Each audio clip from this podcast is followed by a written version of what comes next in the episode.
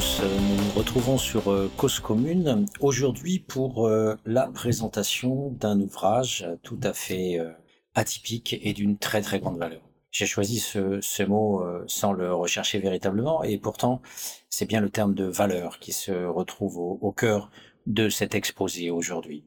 Julie Gervais, Claire Lemercier, Willy Pelletier nous offrent un tableau, un monument dans leur ouvrage qui s'intitule La valeur du service public. C'est un titre qui paraît anodin.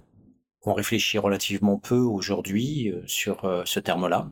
Le service public, on parle beaucoup d'état-providence, d'état social, de libéralisme.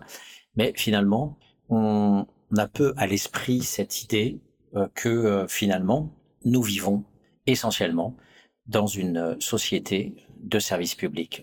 Nous ne vivons plus euh, dans euh, le libéralisme euh, et l'appropriation par les riches du destin des pauvres, avec bien sûr cette philanthropie qui permettait aux riches de faire croire qu'il était un généreux donateur, un humanitaire, alors qu'il tenait tous les leviers, les cordons de la bourse, comme on dit. Et nous ne sommes pas non plus dans l'époque féodale où le seigneur dirigeait nos vies. L'État est apparu et cet État, effectivement, a mis en place euh, tout un ensemble de services avec les luttes sociales euh, qui, euh, sous-jacentes, ont permis aussi à cet État, caisse d'enregistrement des protestations et des conflits, d'offrir un certain nombre de contreparties, de redistribution, ce qu'on appelait l'État-providence. Mais donc, le terme de service public apparaît peu. Euh, D'ailleurs, quand on fait une recherche rapide sur Google, on voit que souvent il y a un ou deux bouquins qui sont dominants, mais il y a relativement peu d'articles consacré à ce thème-là. Alors, service public, c'est d'abord que cet ouvrage aussi est un service public. Cet, ouvrage est l'œuvre de dizaines de personnes, même si les trois auteurs que je viens de citer, euh, finalement la touche finale de, de cet ouvrage, la mise en forme, mais page 467, ils ont cette euh, gentillesse, cette honnêteté euh, de, de, remercier tous ceux qui ont participé à la rédaction de cet ouvrage. Donc des dizaines de personnes que je ne je vais pas citer, sauf peut-être l'évocation du fait que cet ouvrage est, se situe au carrefour de la science sociale et du militantisme, et que ce n'est pas un hasard si effectivement les remerciements s'adressent aussi à l'UFSE-CGT, la FDSP-CGT et la Fédération Action Sociale Santé CGT, sans laquelle, disent-ils, ce projet n'aurait pu aboutir. Donc, euh, science sociale, euh, œuvre collective, la science est œuvre collective. Ce travail s'appuie sur des, des, dizaines et des dizaines euh, de recherches précédentes de, de sociologues, d'historiens. Donc, accumulation collective du capital scientifique, mais aussi accumulation politique des données grâce aux syndicats qui peuvent avoir accès aux, aux données des entreprises, aux données de l'État, aux données des services publics ou de ceux qui font office de service public. On le verra, la question des frontières est compliquée. Mais voilà, ces services publics sont donc étudiés à travers un titre qui peut sembler anodin, mais qui va en fait euh, euh, révéler une, diversité euh, incroyable d'analyses, brassant quasiment tous les services publics. On le verra, il y a bien sûr l'école, la poste, les routes, les forêts, et j'en passe, l'hôpital bien sûr. Et ce brassage, cette diversité, finalement euh, rend cet ouvrage totalement unique puisque on a comme une sorte de tableau, un monument qui nous permet d'avoir une image globale euh, de euh, l'état des services publics et finalement aussi du mauvais état des services publics. C'est pourquoi cette émission se penche à la fois sur la définition des services publics, leur espace, leur domaine d'action, d'intervention, mais aussi sur cette guerre sociale que l'on connaît sous le terme de néolibéralisme, guerre sociale des dominants, que euh, Bourdieu appelait la noblesse d'État et que nos auteurs euh, vont euh, refonder autrement à travers une casse managériale publique-privée qui est beaucoup plus précis sur l'infiltration des forces du privé dans l'État et les traîtres de l'État qui ouvrent leurs portes, notamment les grands corps de l'État qui ouvrent leurs portes aux entreprises privées, au paradigme du privé, euh, rendant euh, finalement les grands serviteurs de l'État comme autant d'entrepreneurs du capitalisme. Et c'est aussi cette destruction qui est remarquablement montrée. Alors cette destruction, euh, d'abord, pour qu'elle puisse être comprise, nécessite de mieux saisir ce que sont les services publics et d'où ils viennent et comment ils se sont euh, constitués. Mais avant de rentrer dans cette première partie sur la définition des, services publics, il faut partir de, nos illusions, de, de, de, nos croyances autour de ces services qui sont rendus et qui donnent une image bisounours Walt Disney, on pourrait dire, du fait que tout se passe bien dans le meilleur des mondes.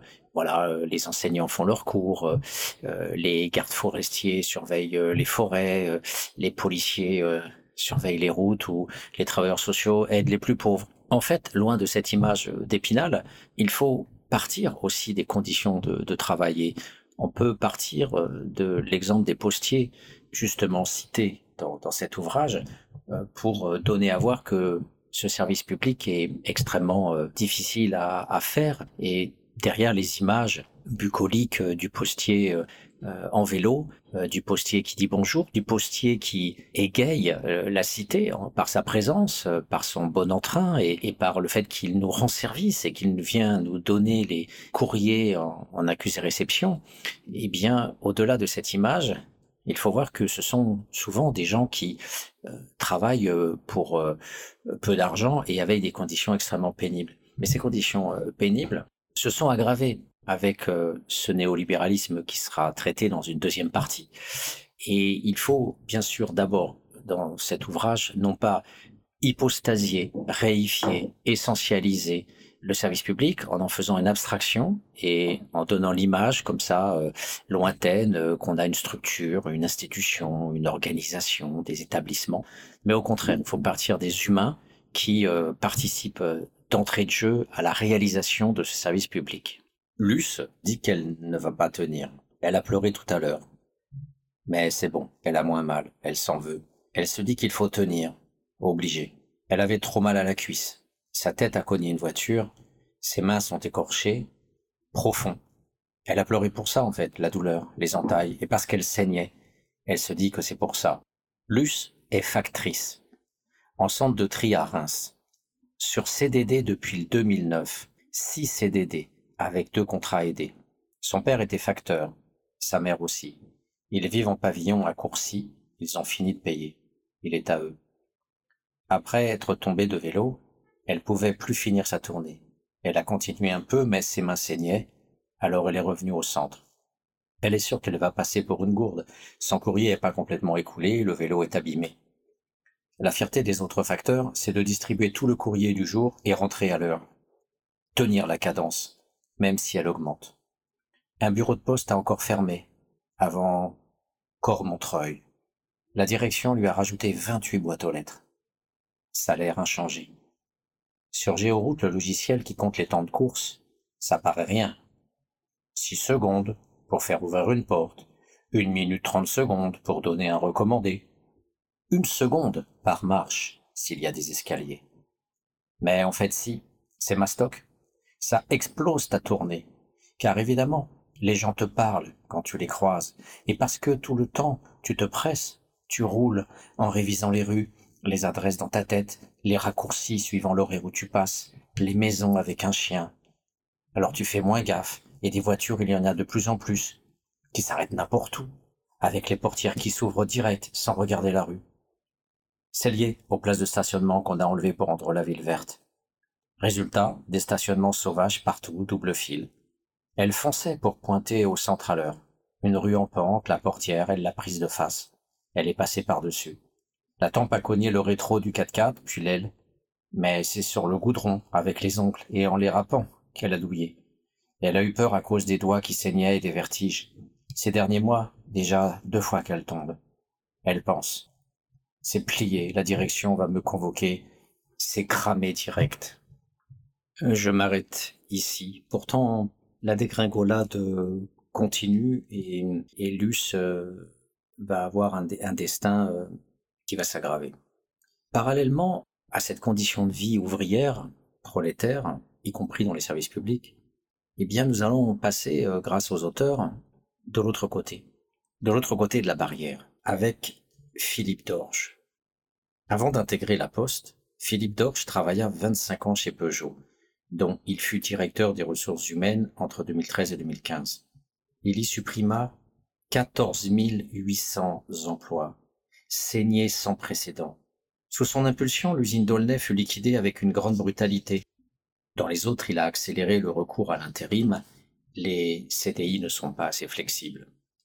Directeur du site Tréméry Metz en 2011-2013, il le restructura en intensifiant durement le travail façon Lean Management, standardisation et optimisation.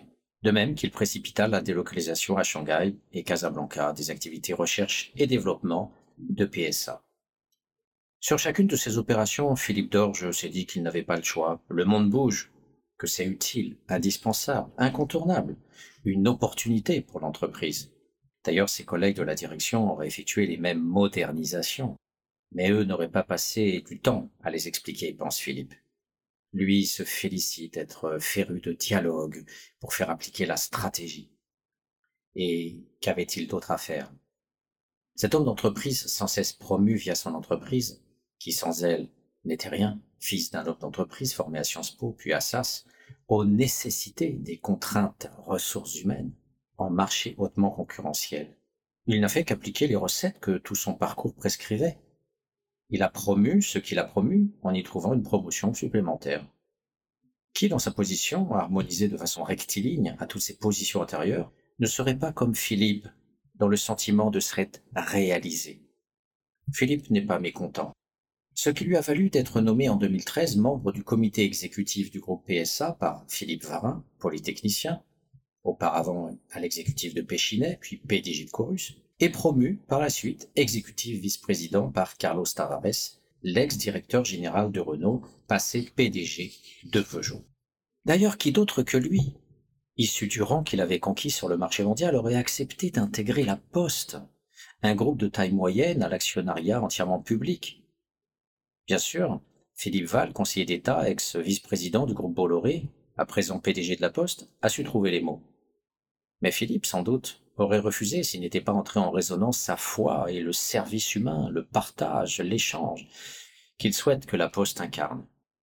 Il veut la propulser au top des entreprises de réseau de services. En homme d'accélération, il poursuit le travail qu'il accomplit depuis toujours, celui qu'il sait faire et dans lequel il excelle, la mutation des organisations en business units.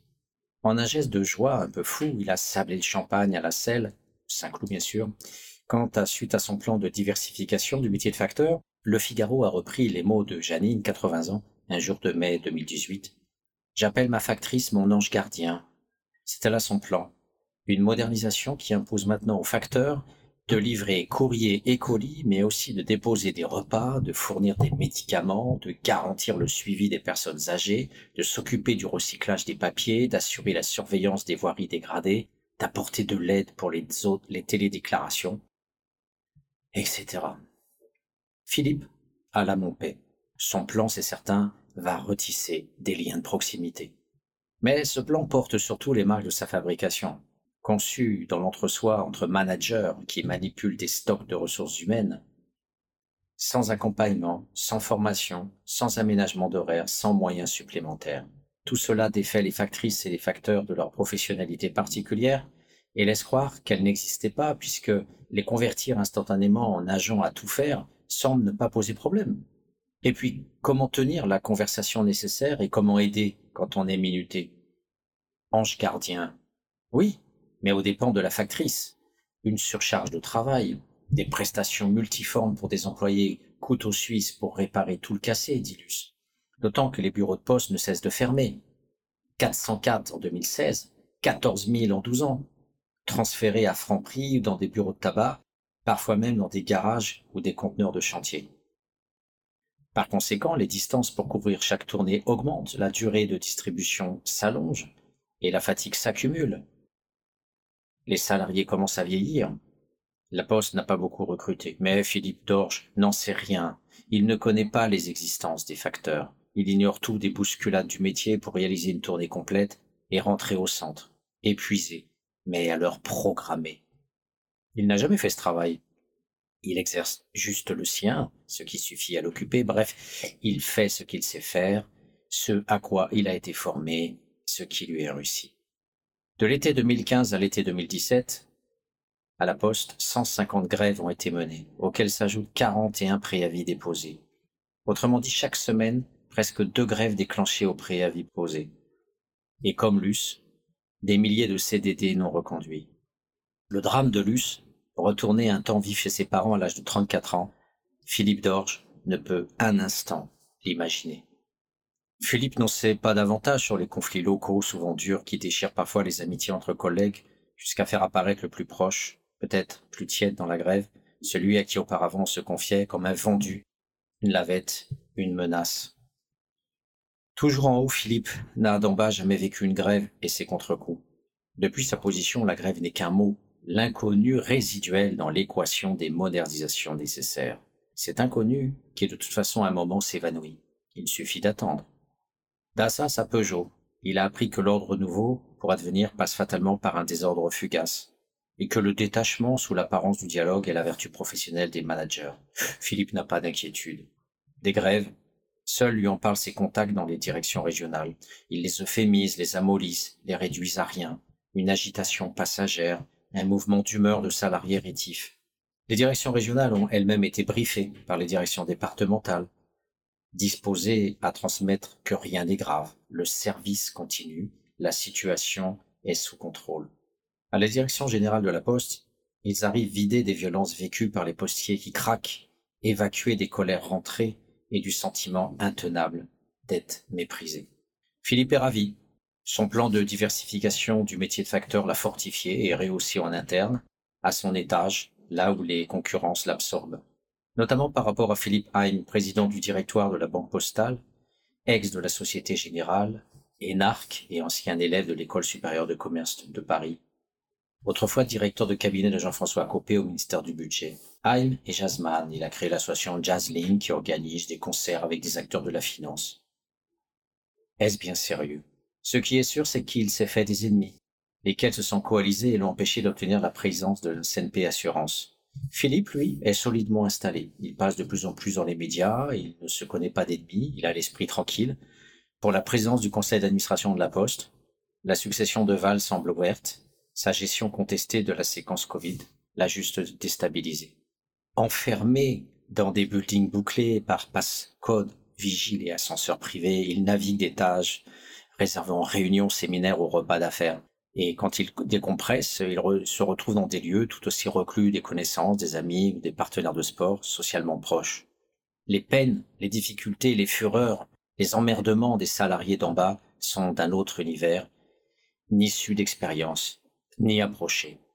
Donc le parallèle qu'on a pu faire dans cet ouvrage entre l'US, ses conditions de travail, qui aboutissent aussi à une relégation parce que ça se passe mal aussi avec son conjoint et puis du coup il régresse aussi au niveau de leurs revenus, au niveau du logement et puis euh, au, final tout ça explose en dépression et en addiction et etc. Tout ça, euh, toute cette vie de souffrance qui peut aboutir euh, aussi à, du chômage, voire à des séparations qui conduisent aussi à finir en hébergement d'urgence, donc du prolétariat au sous-prolétariat, eh bien, c'est aussi lié au service public, au démantèlement du service public. Et le, petit panorama qu'on vient de voir, un des profils possibles du capitalisme euh, à travers ce, Philippe Dorge, eh bien nous montre à l'œuvre non seulement le capitalisme, mais aussi l'infiltration du capitalisme dans les services publics et le fait que la, condition de, de l'US, sa situation de vie, est directement impactée euh, par ces euh, banques d'affaires, par euh, ces dirigeants des grands corps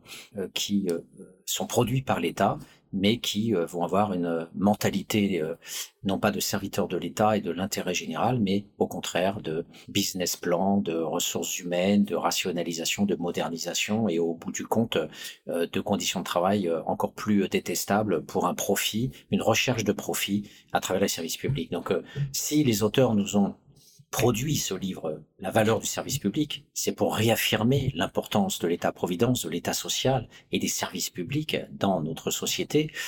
Euh, et donc la valeur, c'est à la fois de définir ce qu'est le service public et en même temps de montrer comment cette valeur est attaquée euh, par le néolibéralisme.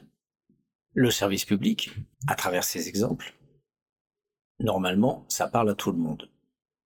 Alors on a pris l'exemple de la Poste, mais on pourrait aussi prendre le cas de l'école, l'école républicaine. Mais comme pour la Poste, si c'est un service, pourquoi est-il obligatoire jusqu'à 16 ans? Pourquoi l'école est-elle obligatoire jusqu'à 16 ans? Et depuis peu, obligatoire dès la maternelle. Et puis l'école est-elle vraiment gratuite? Les fournitures scolaires, c'est pas gratuit. Et en dépit des aides de l'État, il faut bien toujours mettre la main à la poche, comme on dit, pour les vêtements et les cantines scolaires. c'est payant, même si beaucoup de collectivités locales et de communes notamment, communistes ou socialistes, ont lutté depuis fort longtemps, et on en parle dans le livre justement, on appelle ça le municipalisme. Donc on luttait depuis fort longtemps pour donner des repas gratuits aux enfants. On en est loin aujourd'hui. Et il y a même eu des situations rapportées dans les médias où certains enfants, dont les parents n'avaient pas les moyens de payer cette cantine, se voyaient refuser l'accès à un repas gratuit le midi. Donc on voit bien qu'un service public, c'est un service, mais c'est pas une facture réglée d'avance. Donc deux notions apparaissent déjà. Un service public, c'est est-ce que c'est si je veux ou est-ce que c'est obligatoire Premièrement. Deuxièmement, est-ce que c'est gratuit ou c'est payant? À travers de cet exemple de, de, l'école et de ces deux notions, euh, qui sont des exemples aussi, que l'on peut extraire de ce cas de, de la poste ou de, l'école, ce sont euh, bien des enjeux emblématiques de l'État républicain français, euh, qui nous montrent que tout cela est une histoire, tout cela est affaire d'histoire, de politique publique, de choix du format retenu par les gouvernants. Est-ce qu'on va faire payer À quelle hauteur euh, Qui va financer Qu'est-ce qu'on peut rendre gratuit Qu'est-ce qu'on offre comme euh, prestation offerte à tout le monde Ou bien est-ce que ce sont aussi des impositions de services publics? Tout ça est affaire d'histoire, tout ça est affaire de choix des gouvernants, mais aussi des luttes, des luttes du peuple, des luttes de catégories sociales pour faire entrer ou non une activité dans la case service public.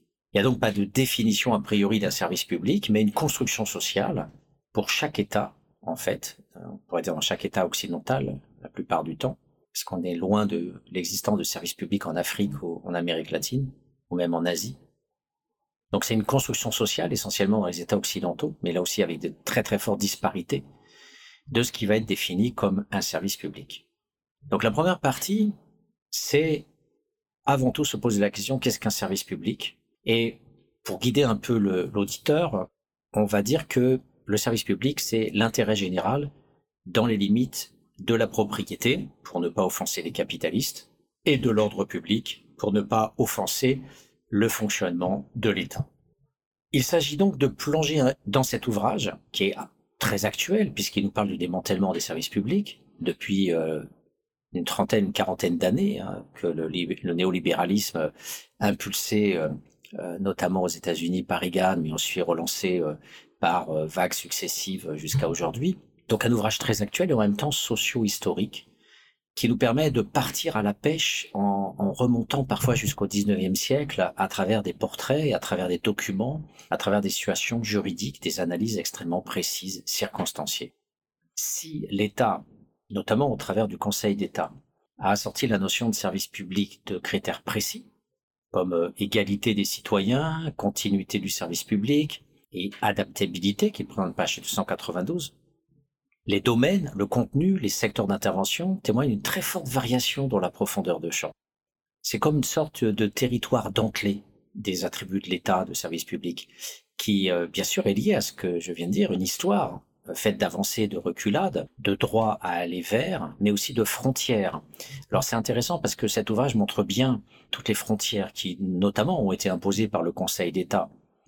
Mais des frontières qui bougent aussi en fonction euh, des luttes sociales et qui bougent aussi en, fonction des appropriations qui ont été faites euh, initialement. Et c'est là aussi des très beaux développements dans, l'ouvrage sur les débuts du service public, où euh, finalement les propositions de services sont liées aux intérêts des entreprises sous la forme, on y reviendra, des concessions.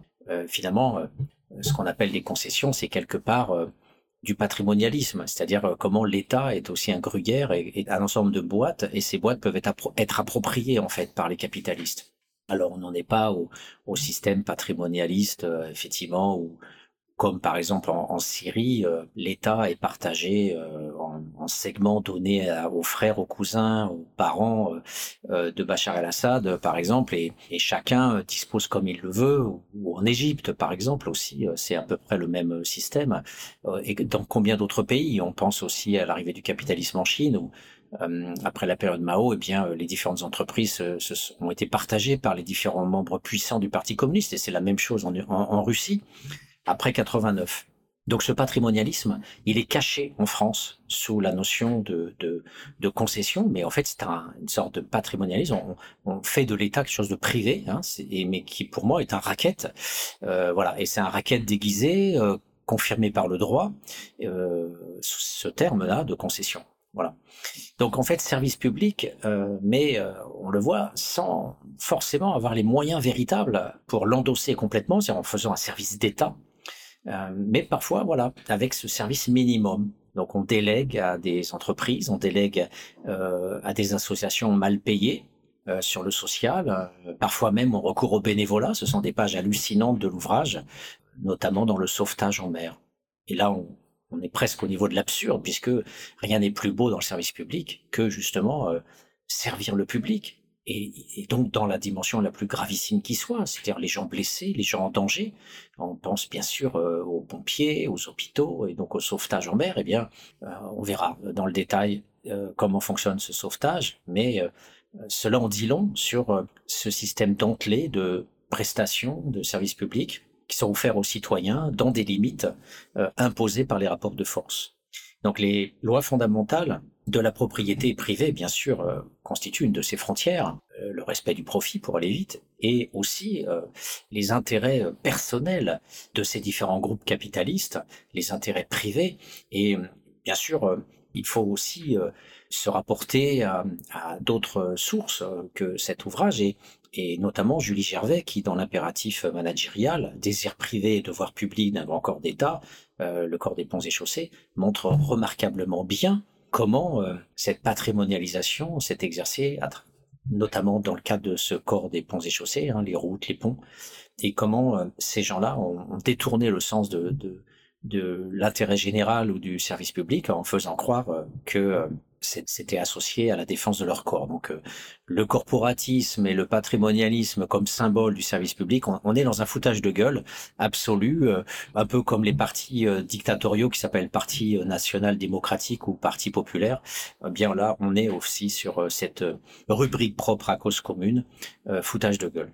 Et donc c'est cette image d'un service public qu'il faut d'abord restituer dans sa complexité. Donc la structure du service public, c'est un espace, un espace social de, du service qui montre qu'il y a énormément d'acteurs qui sont convoqués dans cette gestion. Et en fonction des pays, cette structuration de l'espace des acteurs renvoie à des cultures nationales. L'ouvrage livre à merveille l'espace des acteurs sociaux qui interviennent autour de cette euh, constellation d'actions publiques. Bien sûr, il y a l'État, avec euh, son garde-fou, le Conseil d'État, que les gens connaissent très peu finalement, mais l'État, le Conseil d'État euh, accueille bien sûr ces, dominants de la bourgeoisie, dont une partie des fils vont investir en juriste ce Conseil d'État et limiter la possibilité de faire en sorte que l'application des lois remette en cause ces, ces chasses gardées, notamment les chasses gardées euh, des différents grands corps de l'État que ce Conseil d'État va aussi euh, protéger. Euh, donc la loi, elle est à la fois surveillée par le Conseil constitutionnel, qui là aussi a montré qu'il limitait le rapport aux possibilités d'imposition des, sociétés, considérées comme anticonstitutionnelles, et puis par le bas, quand on a des lois, eh bien le Conseil d'État, soit pour préparer les lois, en amont, ce qui est encore plus fin, hein, euh, soit après, euh, pour les visser au niveau des décrets euh, possibles, la surveillance des décrets, eh bien ce Conseil d'État donc exerce aussi un contre-pouvoir à l'intérieur de l'État. Donc service public, oui, mais voilà, dans, ce, dans ces frontières dont j'ai parlé et dont le Conseil d'État constitue un des outils très importants. Et puis, bien sûr, on vient d'en parler, des entreprises qui, pour la plupart du temps, sont devenues des multinationales, euh, il y a des collectivités locales et bien sûr le service public, surtout dans le social. Quasiment tout le social, finalement, qui n'intéresse pas l'État, hein, tous ceux qui sont sortis du social, on pourrait dire, sortis de la société, pour euh, entre guillemets, euh, les SDF, les exclus, les migrants, les sans-papiers, bah, tous ces gens-là sont souvent gérés par des associations parce que pour aller vite, l'État n'en a rien à foutre. Et donc, du coup, bah, on, on délègue. C'est un service public en tout cas pour les nationaux, pour les citoyens euh, pauvres qui sont exclus du logement et, du travail, eh bien, euh, voilà, il y a cette délégation aux associations qu'on connaît bien avec Emmaüs, le Secours catholique, euh, l'Abbé Pierre, etc. Et puis, bien sûr, au bout de la chaîne, on a les usagers, nous tous. Et tout ça tisse un système complexe d'interdépendance et de lutte. Les usagers, tout en bas, peuvent certes pâtir d'un mauvais service public, hein, dans tel ou tel secteur, ou dans telle ou telle partie du territoire, mais ces mêmes usagers peuvent se plaindre devant le Conseil d'État en passant par les tribunaux administratifs. L'État peut gérer en direct. Alors c'est souvent le cas de la raison d'État, euh, la police, l'armée, mais pas uniquement. Hein. C'est aussi le cas des hôpitaux euh, dans le cas de la sécurité sociale, euh, qui est quand même très contrôlée par la fonction publique. On parle aussi des écoles. Mais il peut, comme on l'a dit, déléguer à d'autres. Alors les concessions aux entreprises ou ce qu'on appelle la régie directe, nous détaillent les auteurs, par les communes ou des intercommunalités et puis ces fameuses associations reconnues d'utilité publique dont je viens de parler, qui bien sûr se retrouvent dans le social, l'animation euh, euh surféminisée. Euh, là aussi, les auteurs montrent bien comment c'est genré. Et j'en ai parlé un petit peu tout à l'heure, le sauvetage. Voilà, donc tout ça évolue dans un cadre de lutte de classe qui, euh, bien sûr, euh, ces luttes de classe sont pas directes, elles sont projetées dans des oppositions entre programmes des représentants, euh, devenant ces acteurs en résistance, à commencer par ces communes, tout ce que l'on a appelé le municipalisme, ces communes communistes et socialistes qui, pendant des dizaines et des dizaines d'années, ont voulu imposer des services publics pour les classes populaires, tandis que le Conseil d'État bloquait. Donc, ces associations aujourd'hui, par exemple, qui, ne veulent pas subir le diktat des grandes multinationales, et les auteurs euh, nous détaillent euh, remarquablement bien ce conflit autour de l'État, euh, des cartes produites par l'IGN et dépendant de Google, avec des associations qui, voilà, citoyennes, qui essayent de produire un contre-dispositif d'accès libre pour permettre de s'échapper de la dépendance à Google, qui bien sûr va euh, dans les cartographies euh, proposées en numérique, bien sûr, nous, nous situer plutôt du privatif et du commercial que des, des, des petites icônes d'intérêt général. Voilà. Et il ne faut jamais oublier que dans cette lutte entre l'État, les grandes multinationales d'un côté et les associations de l'autre, eh bien, il ne faut pas voilà, citer ce qui vient d'arriver très récemment, alors même que les soulèvements de la Terre, euh, donc le Conseil d'État euh, finalement à, annuler euh, la décision d'Armanin de, supprimer les soulèvements de la terre, eh bien malgré tout ça, euh, sous les radars, eh bien euh, l'agrément d'anticorps vient de lui être retiré. Bien sûr, Macron est directement impliqué dans cette histoire puisque Anticor avait attaqué plusieurs ministres de Macron et voilà donc la lutte continue. Et cette association qui est d'utilité publique, c'est un véritable service public, alors même que c'est une association privée. Elle a non pas des agents publics, mais elle a une mission de service public reconnue par cet agrément. Bien, cet agrément va vient de lui être supprimé tout récemment. Donc, on, on voit bien que les ennemis, les, les, frères, les faux frères, le, tout ça ressemble à une guerre. Et effectivement, les services publics sont loin d'être apaisés et le fait d'avoir évoqué l'US d'un côté et puis Philippe euh, le capitaliste de l'autre, ça nous montrait d'entrée de jeu cet état de guerre sociale. L'État peut aussi s'en prendre à lui-même.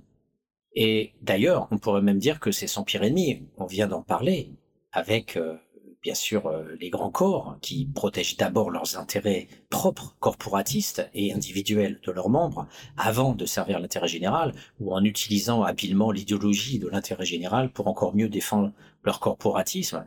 Donc c'est absolument incroyable qu'il y ait cette force euh, comme une sorte de ver solitaire dans le, dans le ventre de la bête.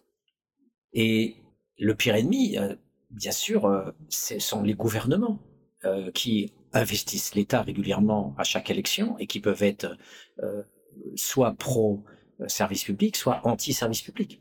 Et depuis que la gauche socialiste euh, néolibérale a organisé son, son virage à partir de 83, eh bien, euh, quasiment tous les gouvernants en place, désormais, veulent déboulonner, détricoter ce que les autres dirigeants avant les années 60 ont mis en place. Voilà, donc l'État lui-même, à travers ses gouvernants, peut être son pire ennemi.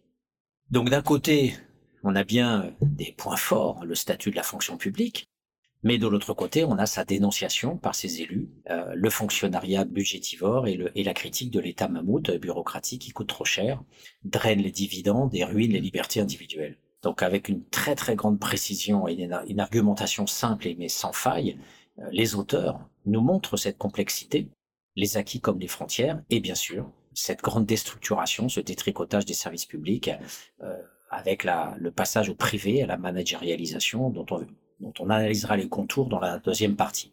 Donc cette configuration dont je parlais des structures hein, avec les différents acteurs, ça, représente le premier plan, l'ossature du dispositif. Euh, maintenant, il reste à donner de la chair. Quels sont les domaines du service public, ses champs d'action, son contenu, euh, pour le dire encore euh, plus simplement. Mais avant d'aborder cette euh, question-là, je vous propose une petite pause musicale avec Molodoy, la complainte des ouvriers.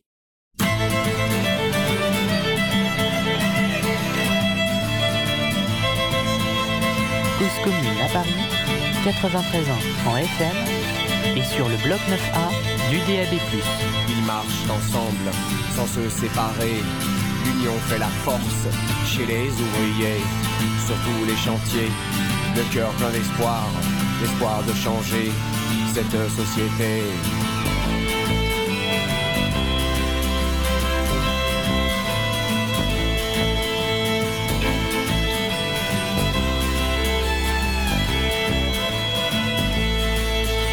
Oh, ils ont lutté et ils ont crié, ils ont avancé, souvent les premiers, le drapeau au vent, l'espoir en chantant, les coudes se serrant et maître du temps.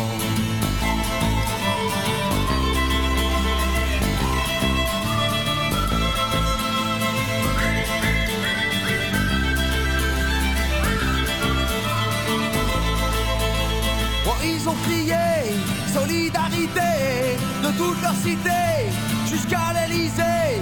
Stop à la machine, on veut travailler. Personne ne les a vraiment écoutés.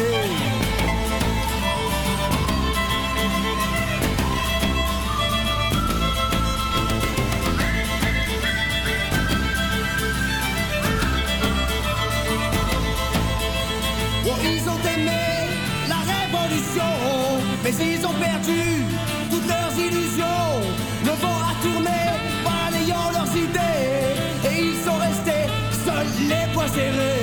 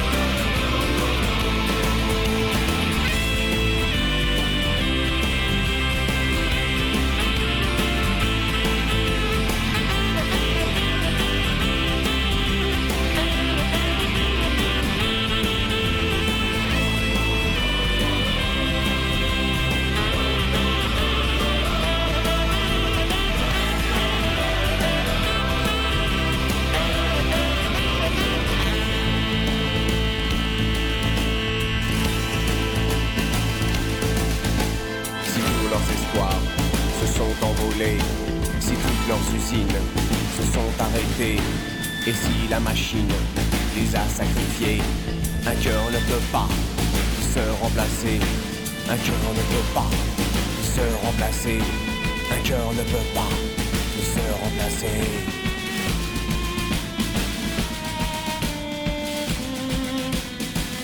Vous êtes bien sur euh, Cause Commune 93.1. Nous nous retrouvons dans notre émission d'aujourd'hui autour de l'ouvrage de Julie Gervais, Claire Lemercier et Willy Pelletier, La valeur du service public.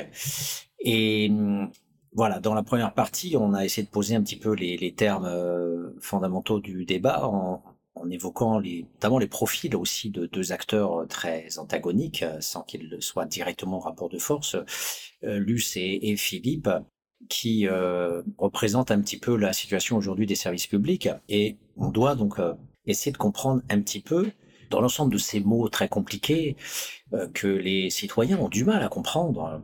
C'est quoi l'État? C'est quoi euh, euh, les politiques publiques Qu'est-ce que nos gouvernants font dans leurs programmes Euh, Qu'est-ce que l'intérêt général Que sont les services publics Euh, toutes ces notions qui sont souvent utilisées euh, en passe-partout, en tiroir, euh, par les, les, les gouvernants, et qu'on a du mal à cerner. Donc euh, cet ouvrage montre qu'en fait, notre société, qui a refusé, qui a arrêté à un moment donné la, la guerre euh, euh, de classe, eh bien, euh, a passé une sorte de compromis à la fin du XIXe siècle, compromis qu'a porté finalement euh, la République, les républicains, cette classe moyenne, comme euh, disait euh, un petit peu Marx à l'égard de Proudhon, euh, finalement, euh, une pensée de petits bourgeois entre la bourgeoisie et le prolétariat, essayer de concilier les contraires. Eh bien voilà, cette classe moyenne intermédiaire, faite de médecins et d'avocats, euh, a essayé d'établir un compromis, et la science sociale n'est pas épargnée par ça, puisque euh, notre sociologie, notre science sociale est née de ça, avec Durkheim,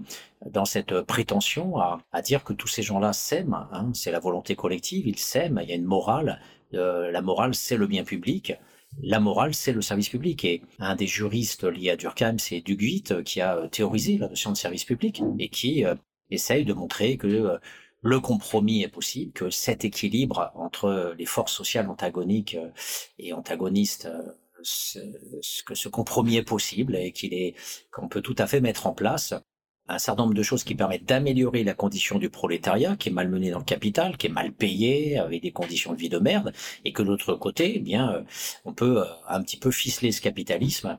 Et donc c'est l'État qui se retrouve au milieu et qui dit bon, on va un peu calmer le jeu. Euh, L'ouvrier est mal logé par le capitalisme, et ça, eh bien, on va faire de logement social. Les gosses ne peuvent pas aller à la mer comme les bourgeois qui partent à Deauville. Eh bien, on va faire des piscines municipales. On va faire des colonies de vacances. Les bourgeois ont des domestiques et les pauvres euh, sa- savent pas quoi faire de leurs gosses quand ils naissent parce qu'ils doivent aller travailler. Eh bien, euh, on va faire en sorte de créer des crèches.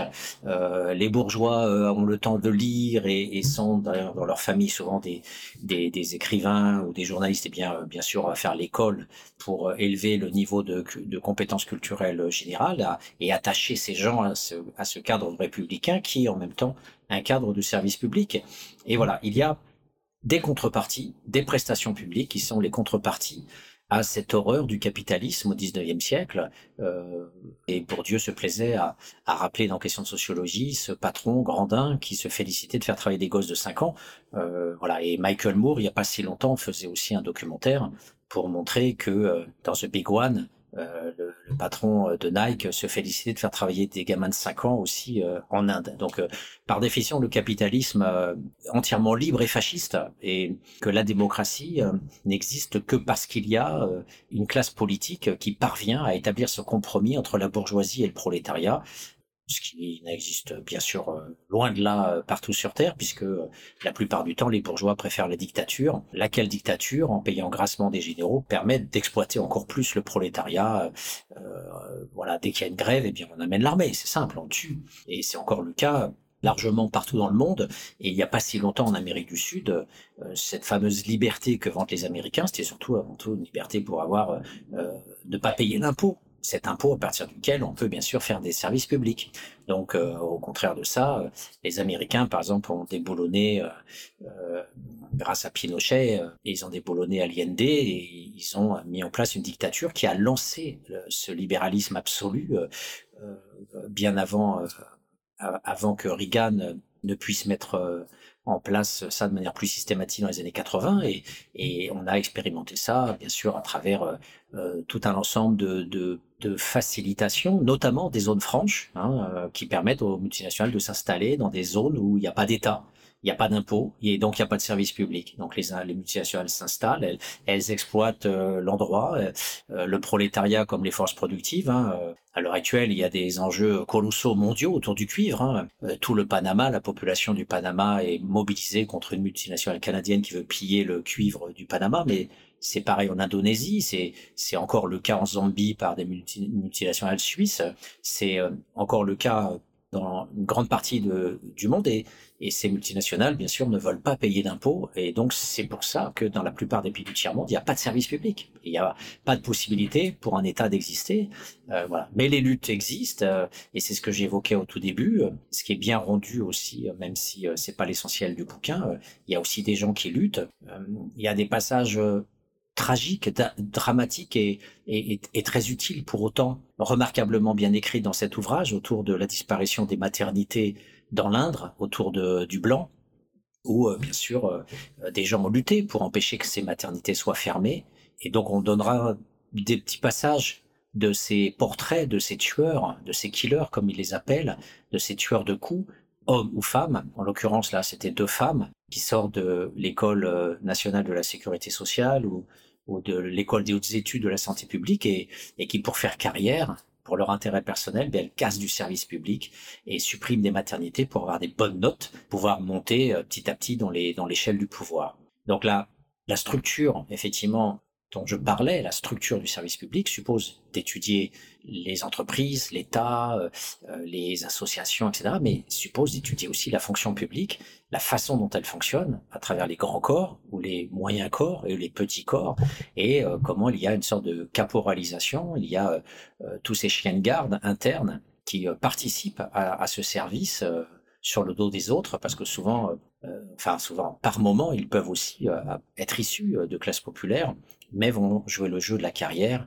et le jeu du service rendu euh, aux, puissants. Donc on partait de ce visage dentelé par euh, euh, ce que les puissants veulent faire et ce que les classes populaires ont essayé aussi de, proposer, avec l'efficace propre de l'État et, de la classe politique qui a aussi essayé de promouvoir les premières lois sociales sur bien sûr la maladie et euh, sur les, les, veuves notamment ou sur l'enfance, euh, mais il a fallu attendre très très longtemps, quasiment euh, la fin de la Seconde Guerre mondiale, pour mettre en place vraiment un régime juridique digne de ce nom qui s'appelle l'État-providence avec le service public. Et c'est encore très très fragile dans les années 20-30 et il faut attendre même le Front populaire pour avoir un petit peu de vacances, ce qui n'existait pas auparavant.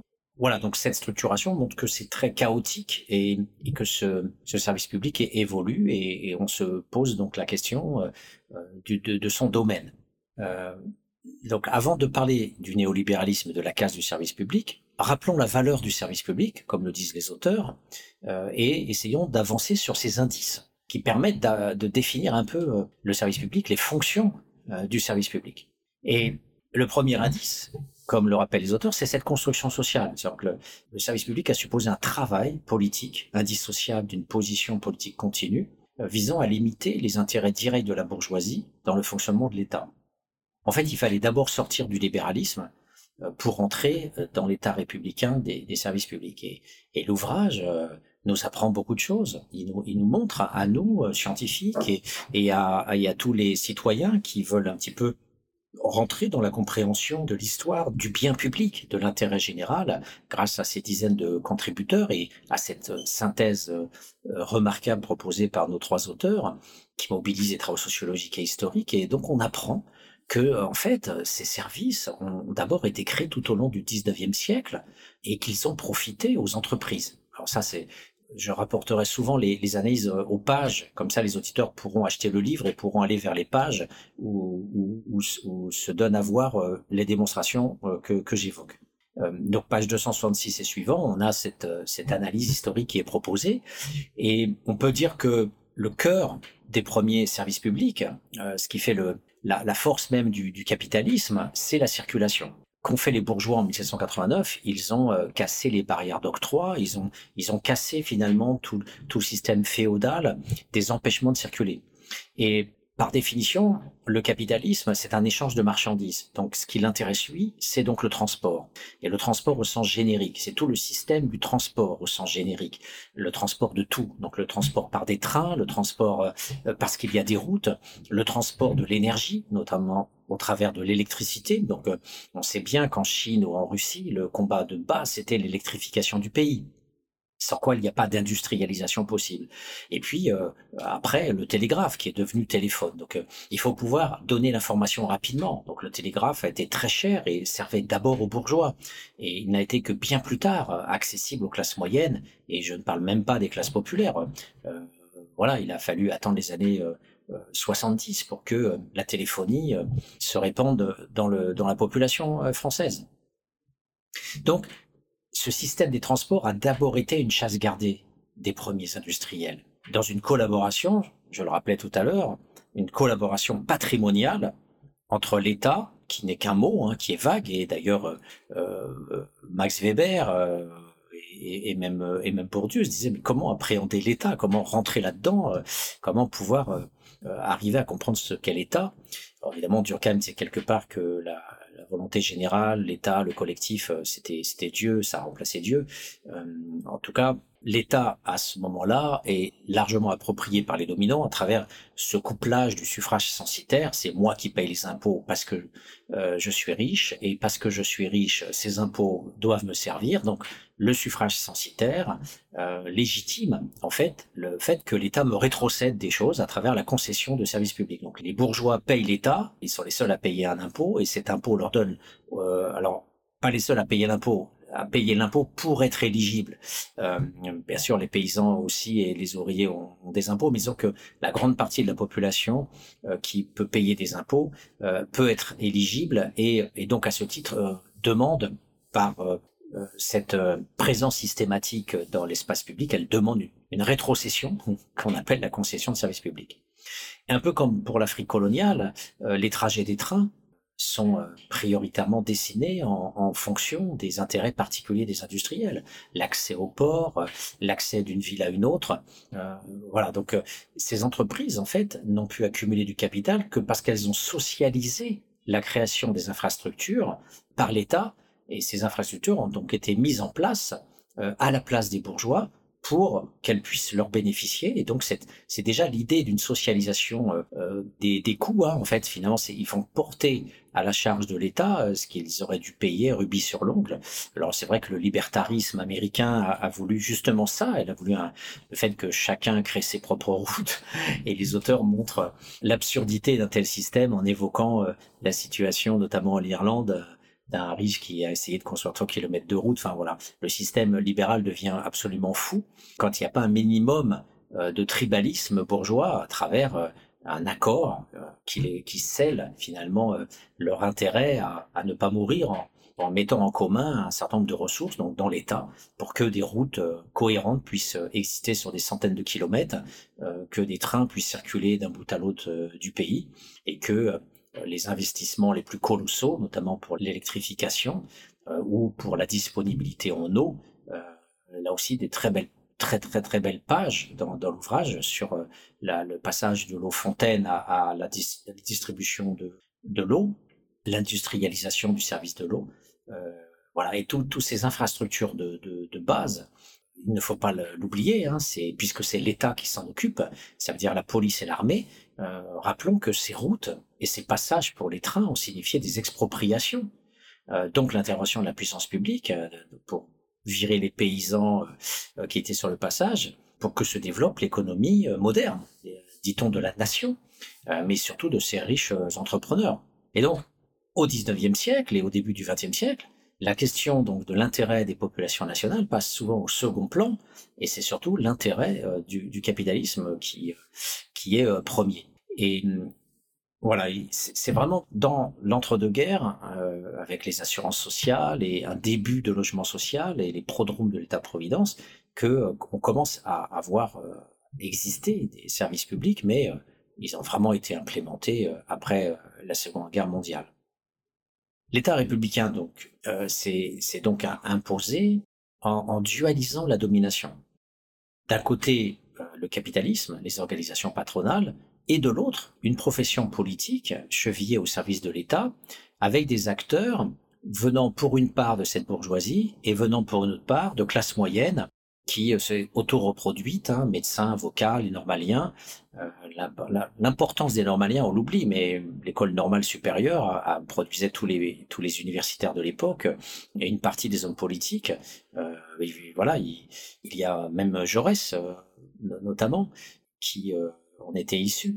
Et c'est cette autonomisation de la classe politique, autonomisation partielle, euh, qui a aussi rendu possible un travail politique spécifique euh, permettant de se dire, bon, à quelles conditions euh, l'État républicain est-il viable? Eh bien, on le sait, l'essentiel du budget, qui reste toujours le budget numéro un, c'est l'école. Donc le service public, c'est d'abord donner aux enfants la possibilité, donc à tous les enfants, d'avoir accès à cette culture. On sait bien que c'était intéressé, puisque il s'agissait aussi de produire euh, des cerveaux libérés euh, de l'espace religieux, euh, qui contrôlait encore une grande, grande partie des cerveaux de, la France.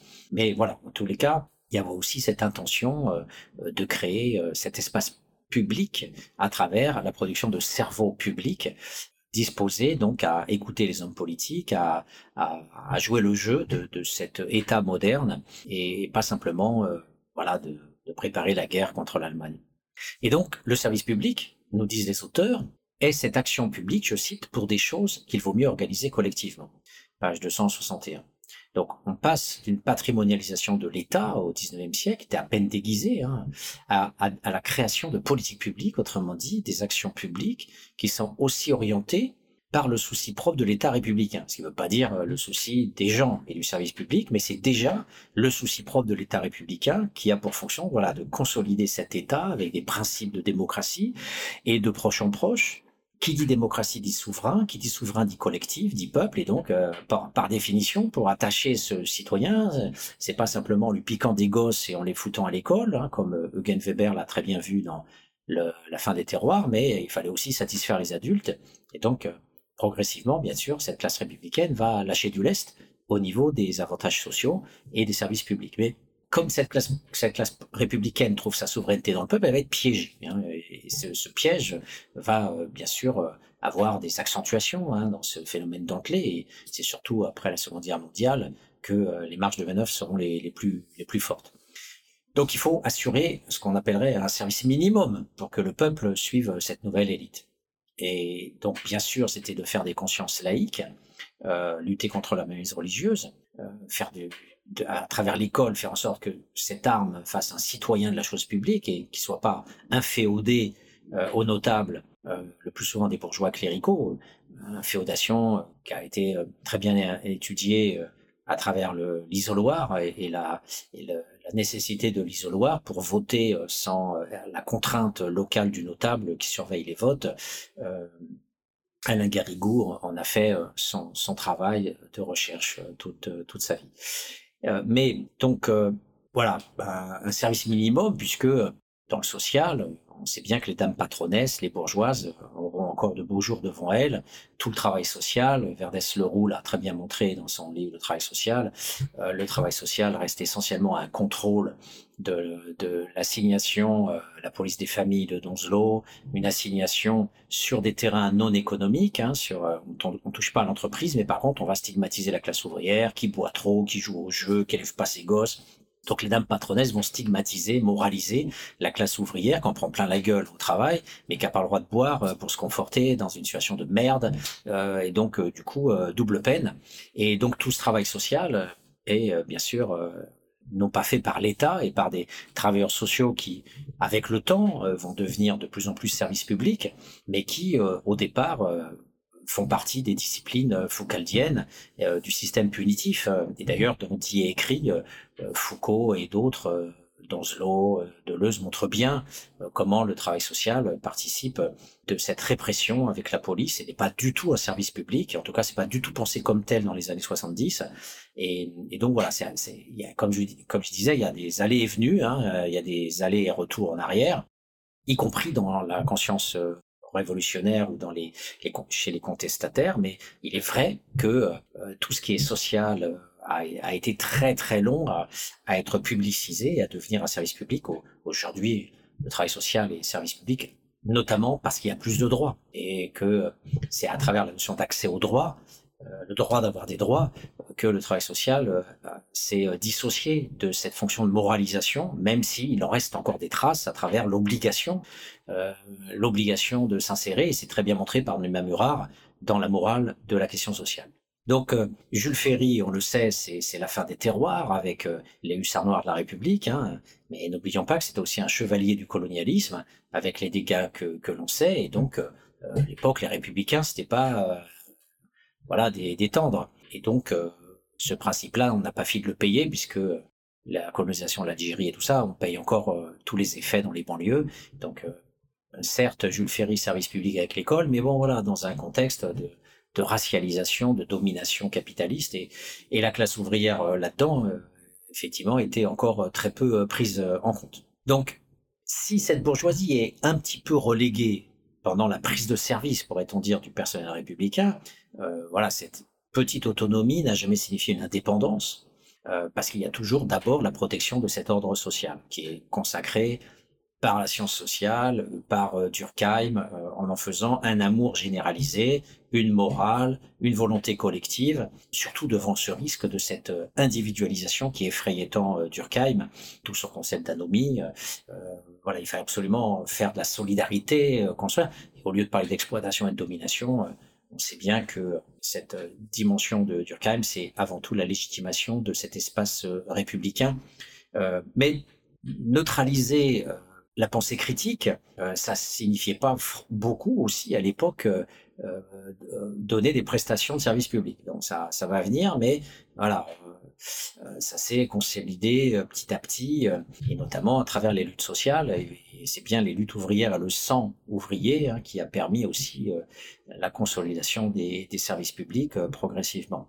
Donc ces rapports de force, ce sont avant tout celles-ci, c'est ceux-ci qui ont permis que les services publics existent dans euh, la mise en place de services disparates qui euh, se formalisent au gré des projets publics et des rapports de force, lutte collective et municipalisme.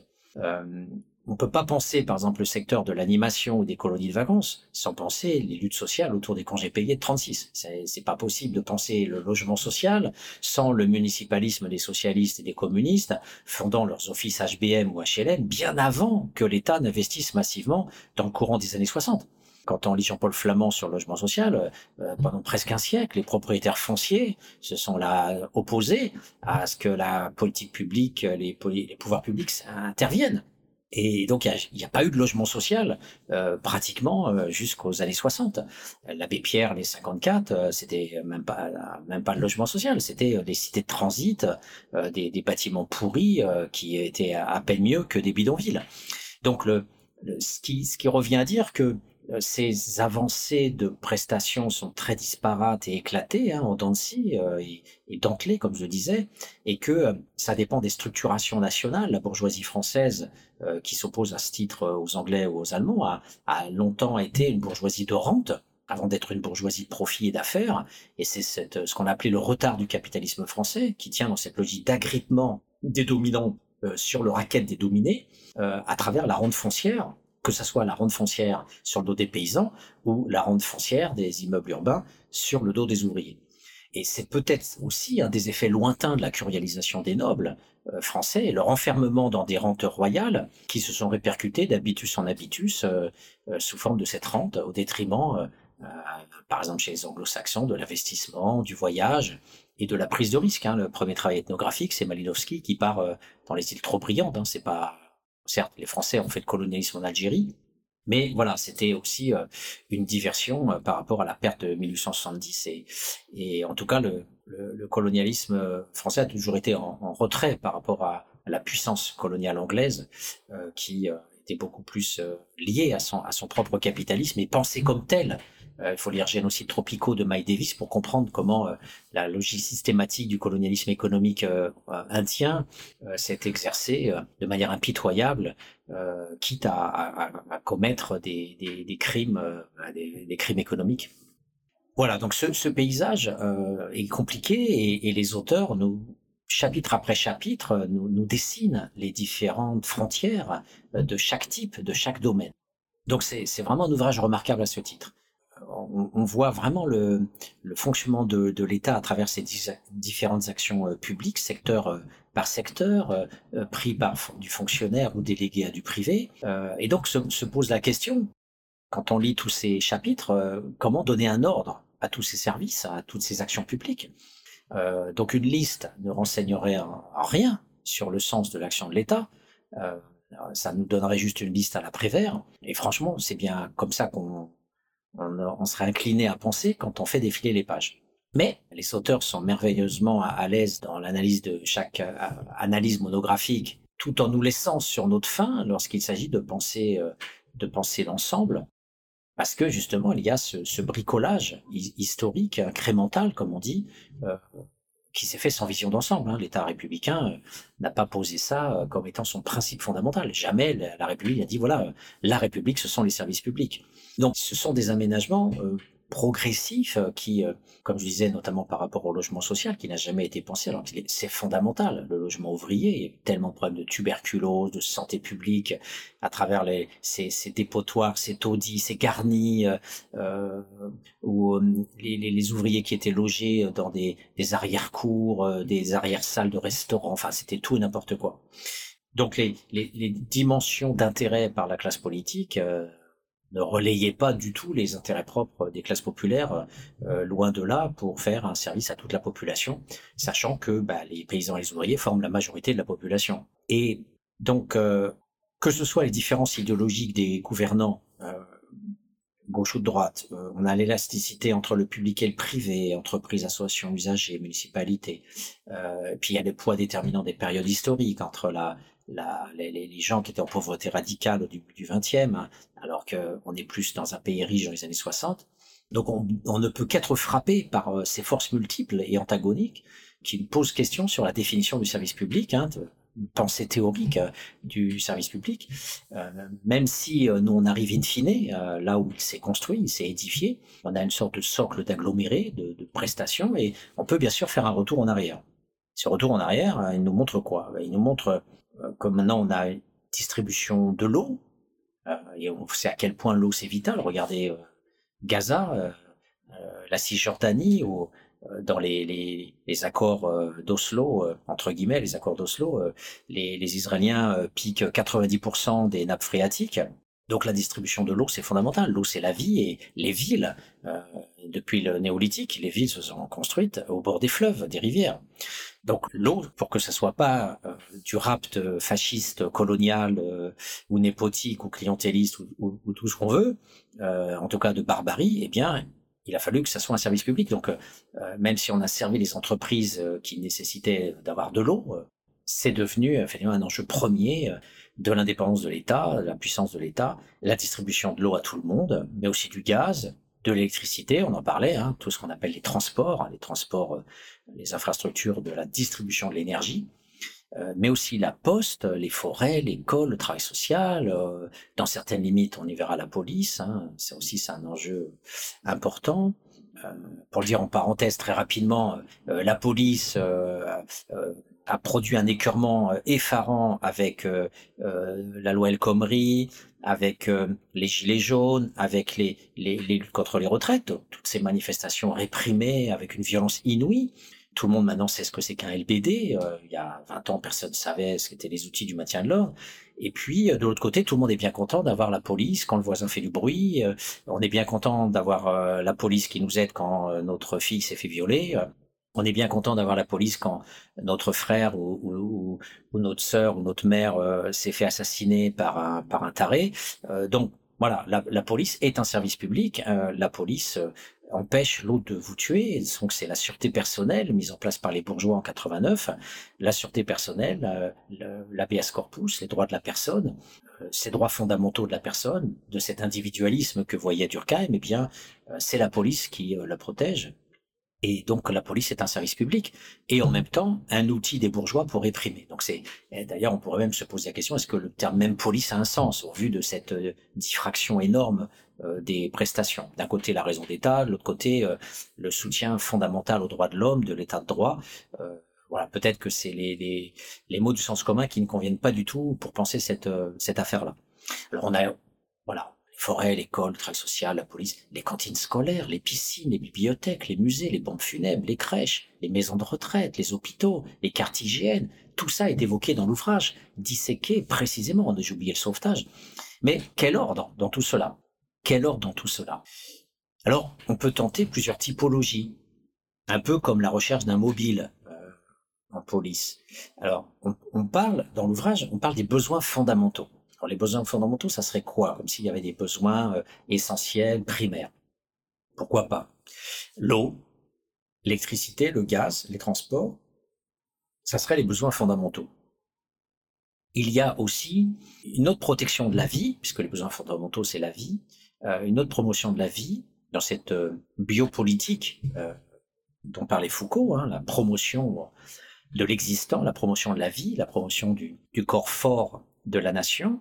Cette biopolitique, c'est aussi la promotion des crèches, de la santé, donc des piscines, hein, le sport, la piscine, euh, la santé, c'est aussi que les enfants mangent bien, les cantines, et tout cet existant, effectivement, euh, eh bien, a été pris en compte progressivement, puisque les auteurs montrent très bien que euh, les cantines euh, gratuites, euh, c'est dans le municipalisme, c'est la lutte des municipalités de gauche, et que encore dernièrement, on a vu des débats publics sur la mise sur, mise sur agenda d'une controverse incroyable parce que des enfants ne pouvaient pas manger le midi à la cantine.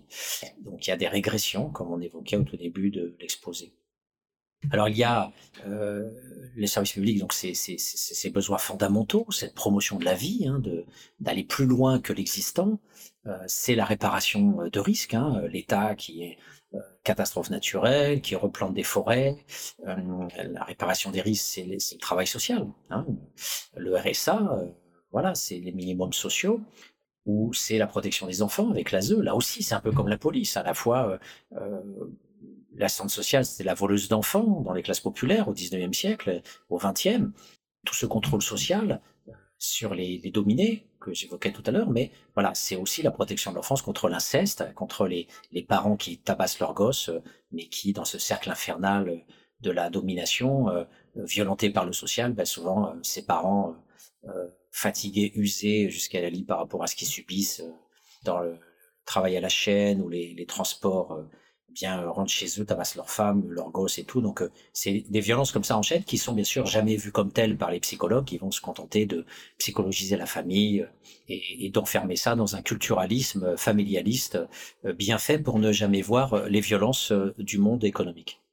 Voilà, donc on pourrait aussi proposer une autre une autre typologie. Bon, cette typologie est, très très sommaire entre ces besoins de la vie et, et quelque part ça parle que de la vie avec différents différents domaines, les besoins fondamentaux qui seraient et puis la, la promotion encore plus de, de, la vie et puis la réparation des risques qui est euh, arrêter une mise à mort sociale. Hein, euh, que ça soit les forêts replantées ou le travail social ou RSA ou ASE, euh, les nuitées hôtelières données aux familles, on, on, a toujours la vie biopolitique, avec bien sûr aussi les vaccinations, euh, euh, l'hôpital.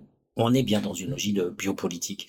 Euh, et y compris la protection par la police quand on est menacé notamment, et même s'il a fallu des dizaines d'années, des dizaines d'années pour que ça bouge, notamment la protection des femmes, hein, qui pendant des dizaines d'années n'a été que attentat à la pudeur. On avait très peu de peine de prison quand on violait une femme. Il a fallu vraiment attendre les années 80 voire 90 euh, pour que progressivement ça soit vraiment criminalisé et qu'il y ait euh, ce service public euh, genré.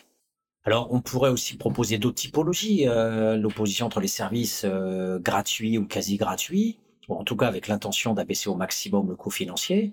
alors on y mettrait aussi là-dedans le travail social, la police, l'école, les routes, versus les services payants, ou dont la recherche d'un paiement est incontournable, l'eau, le gaz, euh, les autoroutes, la poste, euh, ce qui ont toujours été dès le départ des services payants, mais considérés aussi comme des services publics. peut-être que là, les auteurs n'ont pas essayé de tenter de faire des typologies, mais ça serait intéressant de, de voir comment on peut euh, classer ça, étant donné que bah, si on n'a pas d'argent, bah, on le voit avec les pauvres aujourd'hui et la précarisation, on n'a pas d'argent, bah, le service de, de, gaz vient couper le gaz, EDF vient couper l'électricité et, et Veolia vient couper l'eau. Donc euh, voilà, service public, euh, mais jusqu'où? Donc on peut euh, aussi euh, opposer dans une autre typologie euh, à la lecture de cet ouvrage euh, les services qui ont une véritable vocation populationnelle à ceux qui sont plus ciblés et particularistes et qui seront des services publics plus sociaux, avec un ciblage social, comme les cantines, les logements sociaux, les crèches, les piscines, l'animation, les colonies de vacances, parce qu'on sait que ça s'adresse prioritairement aux classes populaires.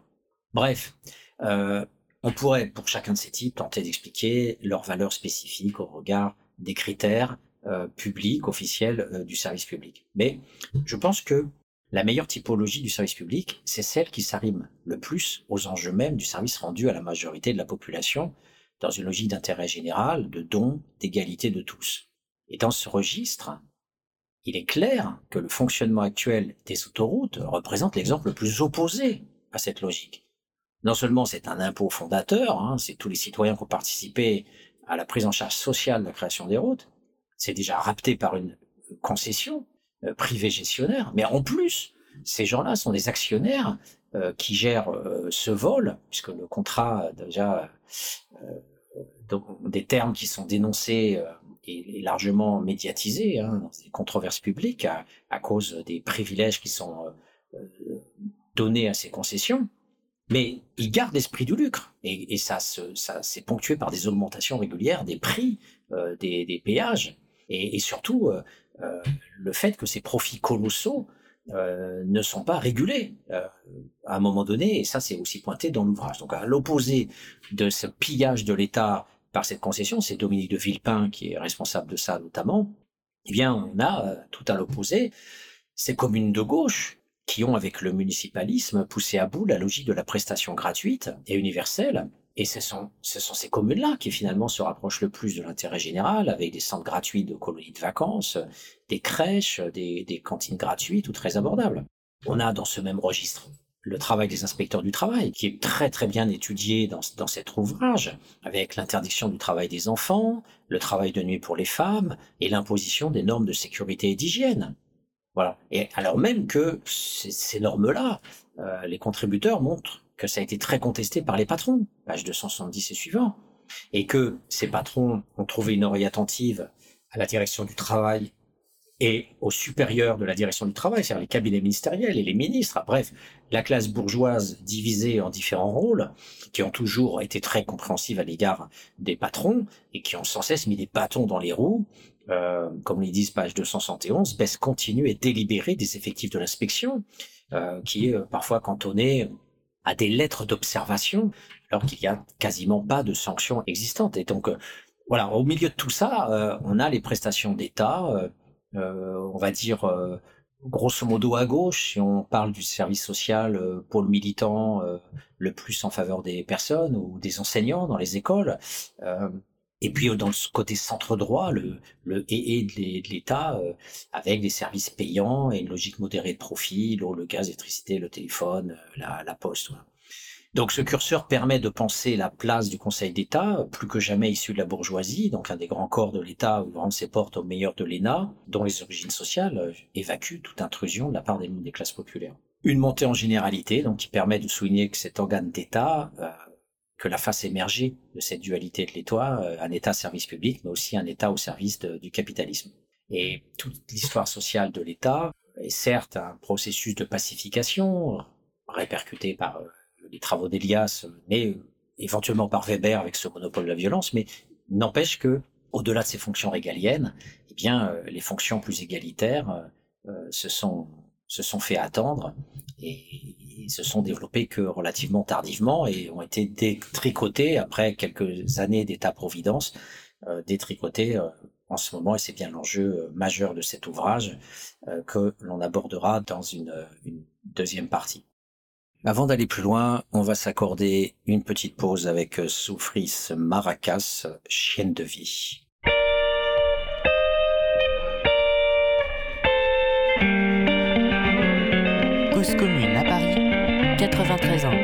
Et sur le bloc 9A du DAB.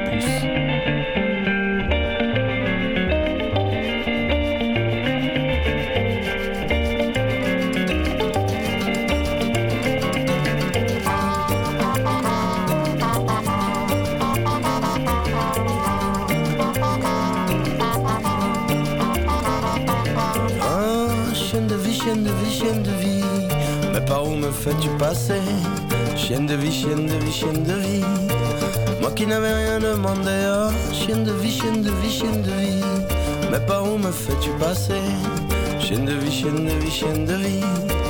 Moi qui n'avais rien demandé, comme s'il fallait tout oublier. À chaque fois que tout s'effondre, comme s'il fallait recommencer. Et surtout ne jamais confondre son présent avec son passé. Et puis courir jusqu'à la tombe, en faisant semblant qu'on est pressé. En slalom entre les bombes, celles qu'on a soi-même placées. Celles des autres, celles du monde, qui finiront par exploser. Ça n'est qu'une question de secondes. Et donc dans lequel on est placé, hein? Chienne de vie, chienne de vie, chienne de vie. Mais par où me fais-tu passer? Chienne de vie, chienne de vie, chienne de vie. Qui n'avais rien demandé, hein Chienne de vie, chienne de vie, chienne de vie. Mais par où me fais-tu passer? Chienne de vie, chienne de vie, chienne de vie.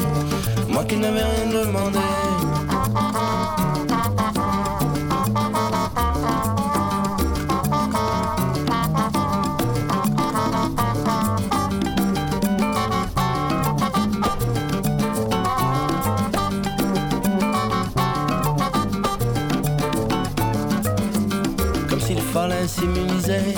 Pour un nouveau pouvoir se fondre dans la masse des civilisés, dans laquelle les cons abondent, les cons aigris, les cons grisés, les cons vernis, les cons frisés, les cons groggy, les cons rasés, et un con à chaque seconde, une nouvelle variété qu'il nous faudrait apprivoiser. Hein.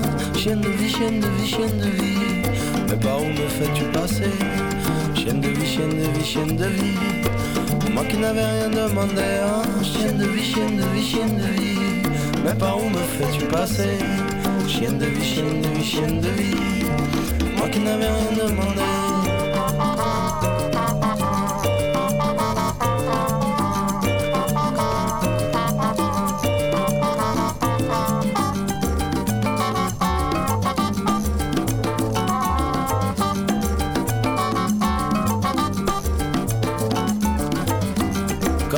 Fallait laisser glisser tous ces sentiments qui nous plombent, comme s'il fallait les effacer, alors qu'on a le cœur qui gronde et qu'on voit bien qu'il est blessé, même si on a déjà trouvé la blonde qui nous permettrait d'oublier la profondeur à laquelle, oh, chienne de vie, chienne de vie, chienne de vie, mais par où me fais-tu passer Chienne de vie, chienne de vie, chienne de vie. Moi qui n'avais rien demandé, Chienne de vie, chienne de vie, chienne de vie. Mais par où me fais-tu passer Chienne de vie, chienne de vie, chienne de vie. Moi qui n'avais rien demandé Comme s'il fallait tout essayer. Toutes celles qui passent sur la route Et toutes les déshabiller. Pour s'économiser du doute Qu'on aurait voulu y goûter. Juste un petit peu, juste quelques gouttes Pas trop pour pas s'habituer. Assez pour fracasser son tout chienne de vie Mais par où me fais-tu passer? Chienne de vie, chienne de vie, chienne de vie. Moi qui n'avais rien demandé hein chienne de vie Mais par où me fais-tu passer? Chienne de vie, chienne de vie, chienne de vie. Moi qui n'avais rien demandé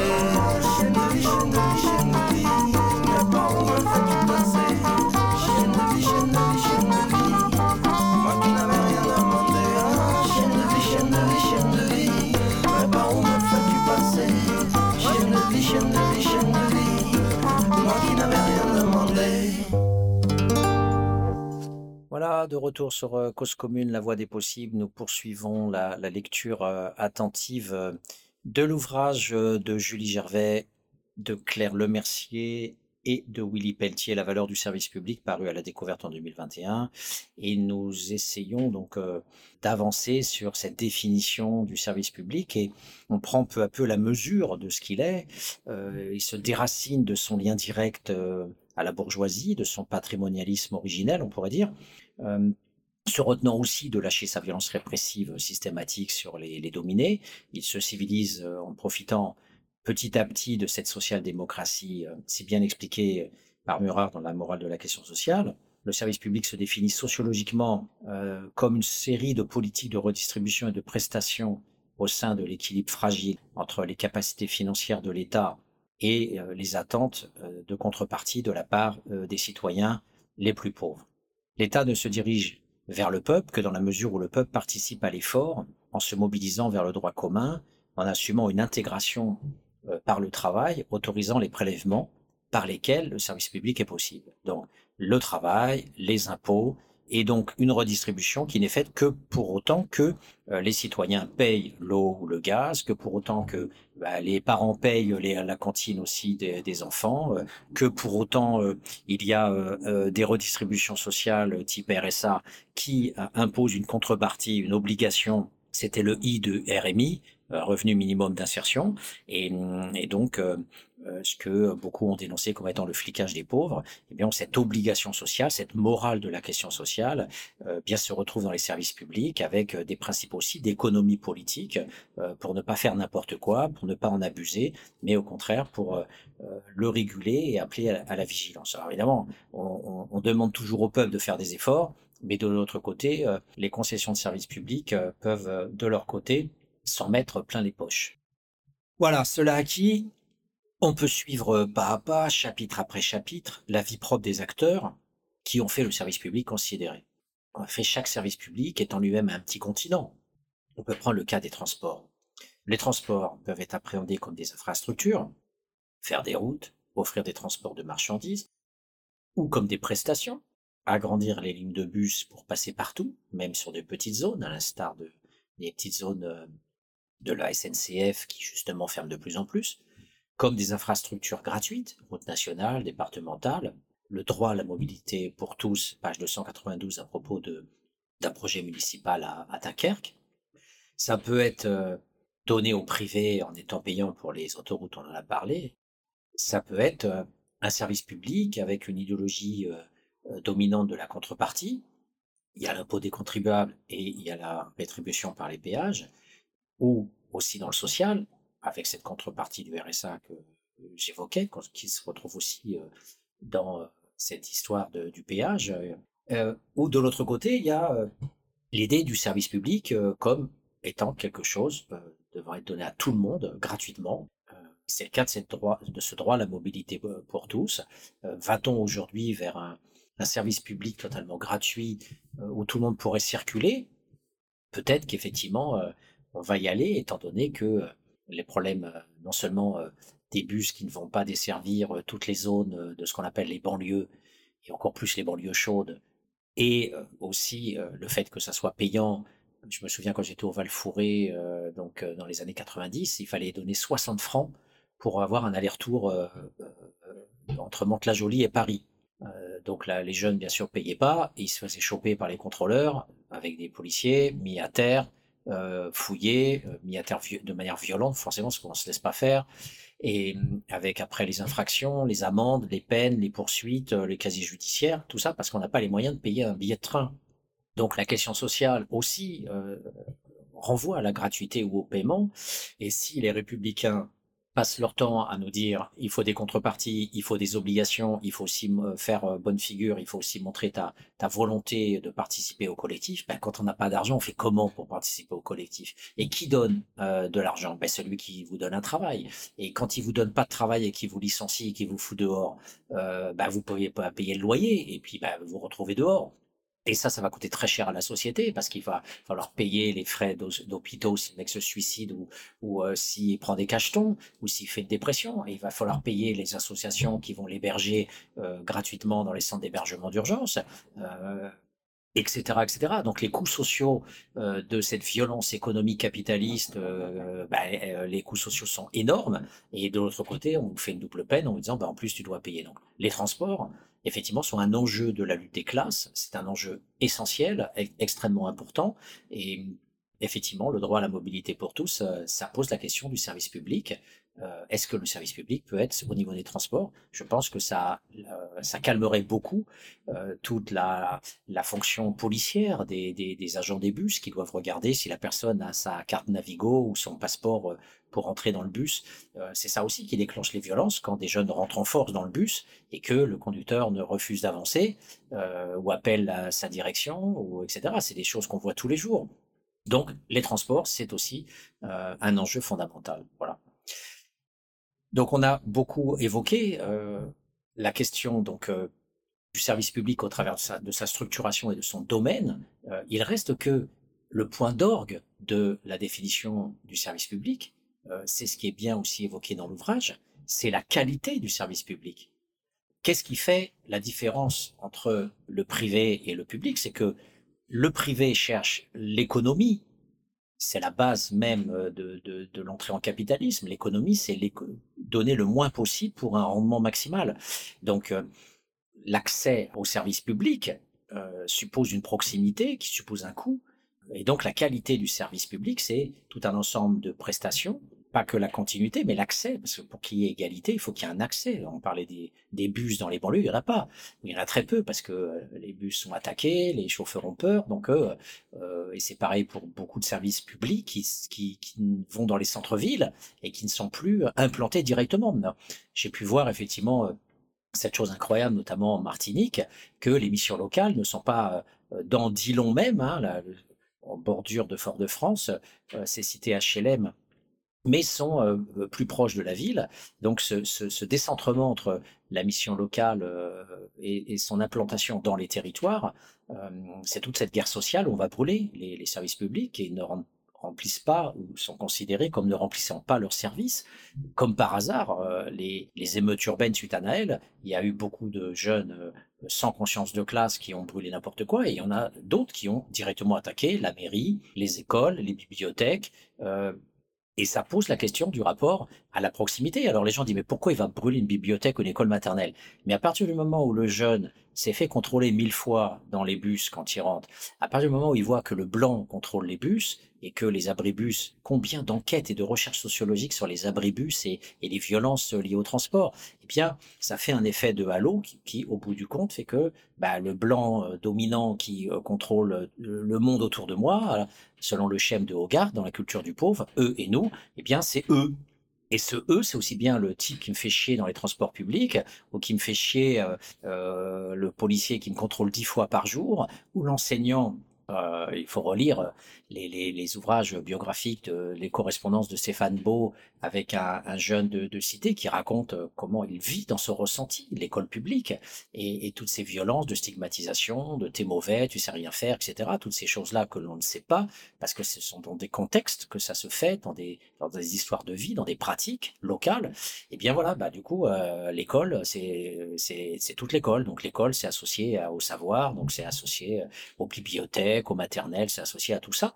C'est eux, voilà. Et nous, et nous, eh bien, on va euh, casser eux. Et ce, ce, ce, ce principe-là de polarisation ami-ennemi euh, qu'évoquait Carl Schmitt, qui est utilisé dans les travaux notamment d'Isabelle Sommier et autres, c'est ce principe de dualisation qui fait que bah là, on va pas, va pas intentionnellement attaquer une bibliothèque, mais c'est cet effet de, de mauvais fonctionnement du service public et de sélection sociale à laquelle participe l'école, notamment, au racisme policier avec les thèmes du, de racisme systémique qui font que bah, tous les petits blancs euh, qui dominent euh, nous les arabes qui dominent nous les migrants ou qui dominent nous euh, les relégués racialisés dans les cités eh bien tous ces gens-là euh, sont globalisés de la même façon qu'il y a chez Elias la logique de l'exclusion le mauvais ouvrier, c'est tous les mauvais ouvriers. Euh, le, euh, la personne des gens du voyage, ben, c'est tous les gens du voyage. Il y a ce principe euh, d'unité globale qu'a qu qu mis en lumière Norbert Elias dans Logique de l'exclusion et Scottson.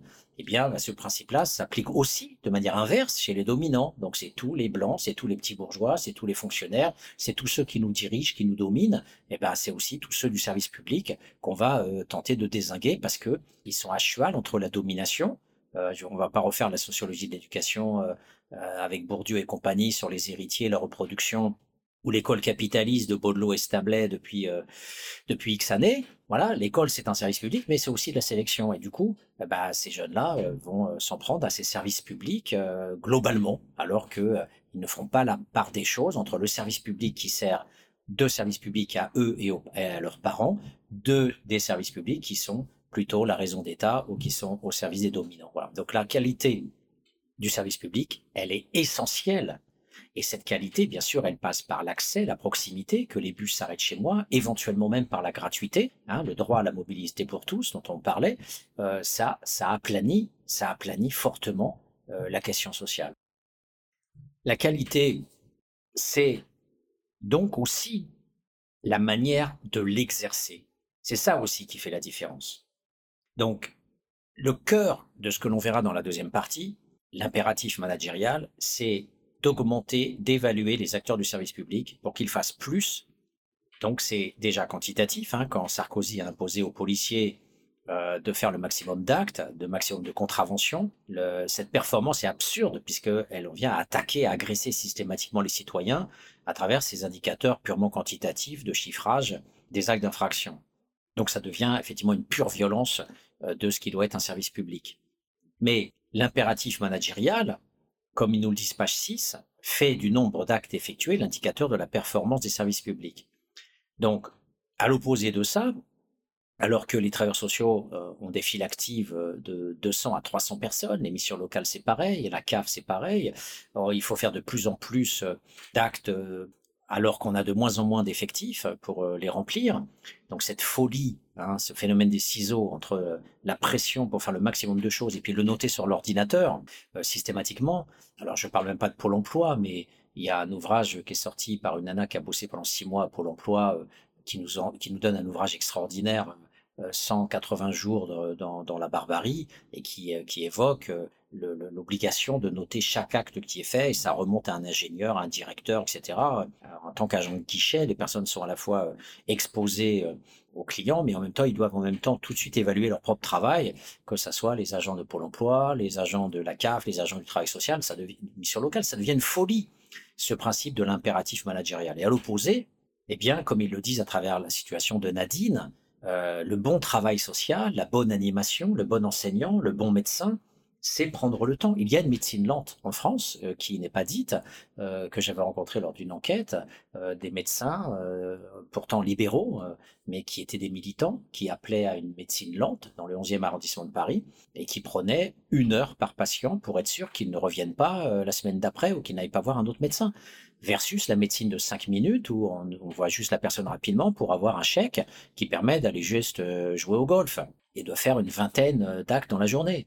Donc le bon travail social, le bon travail d'enseignant, comme le travail social de Nadine, euh, qui a d'ailleurs été mis en cause par sa hiérarchie et les capots que sont les jeunes collègues qui l'ont ostracisé, ça passe par le temps, ça passe par l'écoute, ça, ça passe effectivement par euh, une longue formation euh, dans des écoles publiques, euh, les IRTS, hein, les instituts régionaux de travail social, les instituts universitaires de technologie, la fac bien sûr.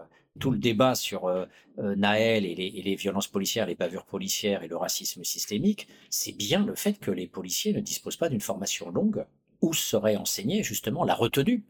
Euh, là où, euh, pour toutes sortes de raisons, la formation est courte et ils ont de l'autre côté euh, des brebis galeuses fachos avec des syndicats, alliances ou autres qui, qui en appellent systématiquement à plus de capacité de riposte et de violence et de droit de tuer, hein, comme la loi Cazeneuve de 2015 le rend possible.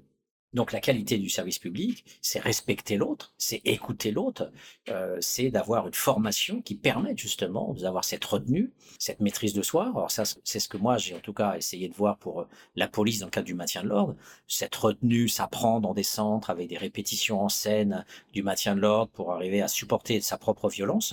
Voilà, donc euh, pour qu'elle soit pas un défoulement, un déchaînement évidemment avec toutes les limites que ça implique, à commencer par les limites politiques, puisqu'on a bien vu que Guéant, Sarkozy ont introduit le LBD et après, euh, catastrophe, c'est devenu banalisé jusqu'à ces compagnies de marche qu'on a vues à Marseille où une dizaine de policiers, euh, tous armés de LBD, pouvaient tirer et désinguer n'importe qui à droite à gauche. Ça devient effectivement un abattage, euh, une barbarie latente, pré-fasciste, pour ne pas dire fasciste, légitimée, légalisée par Darmanin et Macron. Donc on, on peut faire ce qu'on veut finalement de, ces forces-là, mais en tout cas elles ont été aussi édifiées euh, à travers euh, ce que j'appelle l'agression d'essence pour euh, être moins violent que, que l'armée et moins violente que des, des, des, policiers non entraînés parce que justement plus protégés et plus formés à, la maîtrise des outils qu'ils ont utilisés. Donc, c'est tout ce mécanisme-là qui est cassé en ce moment, qu'on revient en arrière, d'où la sortie de bouquin de, de Filiol et Jobard pour dire dans Politique du désordre ben, que du coup euh, le schéma de la pacification tient pas et, que donc on retourne vers euh, des violences extrêmes. Mais voilà, ces violences extrêmes, elles viennent de l'État qui remet en cause un service public qui est, on pourrait dire, euh, entre deux élections, le service public du désordre et, du droit pour les citoyens à contester et avoir une force de police qui qui tient face à, à, ces contestations sans détruire le corps du manifestant. Voilà. Donc la qualité du service public, on comprend tout de suite ce que ça veut dire. Avec les gilets jaunes, euh, les éborgnés, euh, voilà, le service public, c'est la retenue, c'est euh, le respect de l'autre, le temps social que l'on prend pour pour faire ça et, et, non pas faire le ménage rapidement, comme on le voit dans la rue avec les sommations et, le fait de disperser avec une, violence extrême les citoyens. Voilà, le service public suppose le sens de l'intérêt général et ce sens de l'intérêt général suppose un habitus disposé au bien public. Donc, euh, derrière cette phrase, derrière ce truisme, le service public suppose le sens de l'intérêt général, on ne se rend pas compte qu'en fait, euh, c'est une culture de, pacification, de retenue, de respect, de contrôle de soi, qui renvoie à une donnée essentielle pour qu'on soit dans la disposition au bien public, eh bien, c'est le fait de ne pas être corruptible. Le fait de ne pas être corruptible, d'être éloigné de la corruption, c'est donc tout ce que le livre embrasse dans les différentes dimensions du cadre statutaire, le fonctionnariat, la fonction publique, le fait d'être protégé par un cadre public, de ne pas être payé par euh, le privé, euh, comme on le voit dans le capitalisme international à travers l'arbitrage, le concours, qui monte aussi le niveau, quelque part, pour ne pas prendre n'importe qui, et c'est bien tout le problème aujourd'hui euh, du niveau du concours dans la police, où on a recruté euh, des gens qui ont 7 sur 20 à, des notes, à des, exercices sur le stress, ou à des compétences générales, donc c'est un, un, recrutement catastrophique. Donc le concours, la, la formation, le fonctionnariat, qui vise à neutraliser le népotisme, on fait rentrer sa famille, le clientélisme, où on négocie finalement à travers des clans et, des, chapelles, euh, des, des, acquis, des avantages à, un groupe plutôt qu'à un autre. Donc euh, il faut que ce recrutement fonctionnaire pour l'État, ben, donc du coup ça suppose une distance au peuple euh, qui permet un service universel.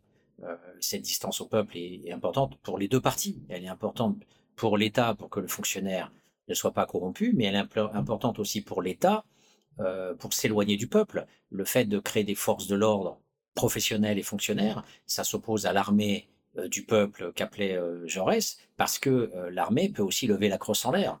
Et il faut savoir que Clémenceau a balancé à Biribi le corps de, régiment d'infanterie qui avait levé la crosse en l'air, et pas un seul n'est revenu sur vivant de Biribi, ce que le, les ouvrages d'Albert Londres sur ce bagne de Biribi a, montré. Donc voilà, le fonctionnariat sert dans les deux sens, hein, de, garantir aussi à l'État un service contre le peuple et garantir aussi un service pour le peuple. Voilà, donc c'est cette ambivalence-là qu'il faut jamais oublier. Notamment, euh, voilà, donc euh, on sort du paiement par le chef, qui est évoqué page 305, et donc euh, on donne aux fonctionnaires une possibilité de carrière et de promotion, de grade, qui permet effectivement une subordination perpétuelle, avec des obligations morales et juridiques, et qui, avec cette automaticité parfois du grade et de la carrière, eh bien, euh, tranquillise aussi euh, euh, ce fonctionnaire et permet un, attachement universel et bureaucratique à, l'État et au service public. Voilà. Donc bien sûr, il y a des défauts, comme dans toute société humaine. Le fait d'être corrompu est toujours possible.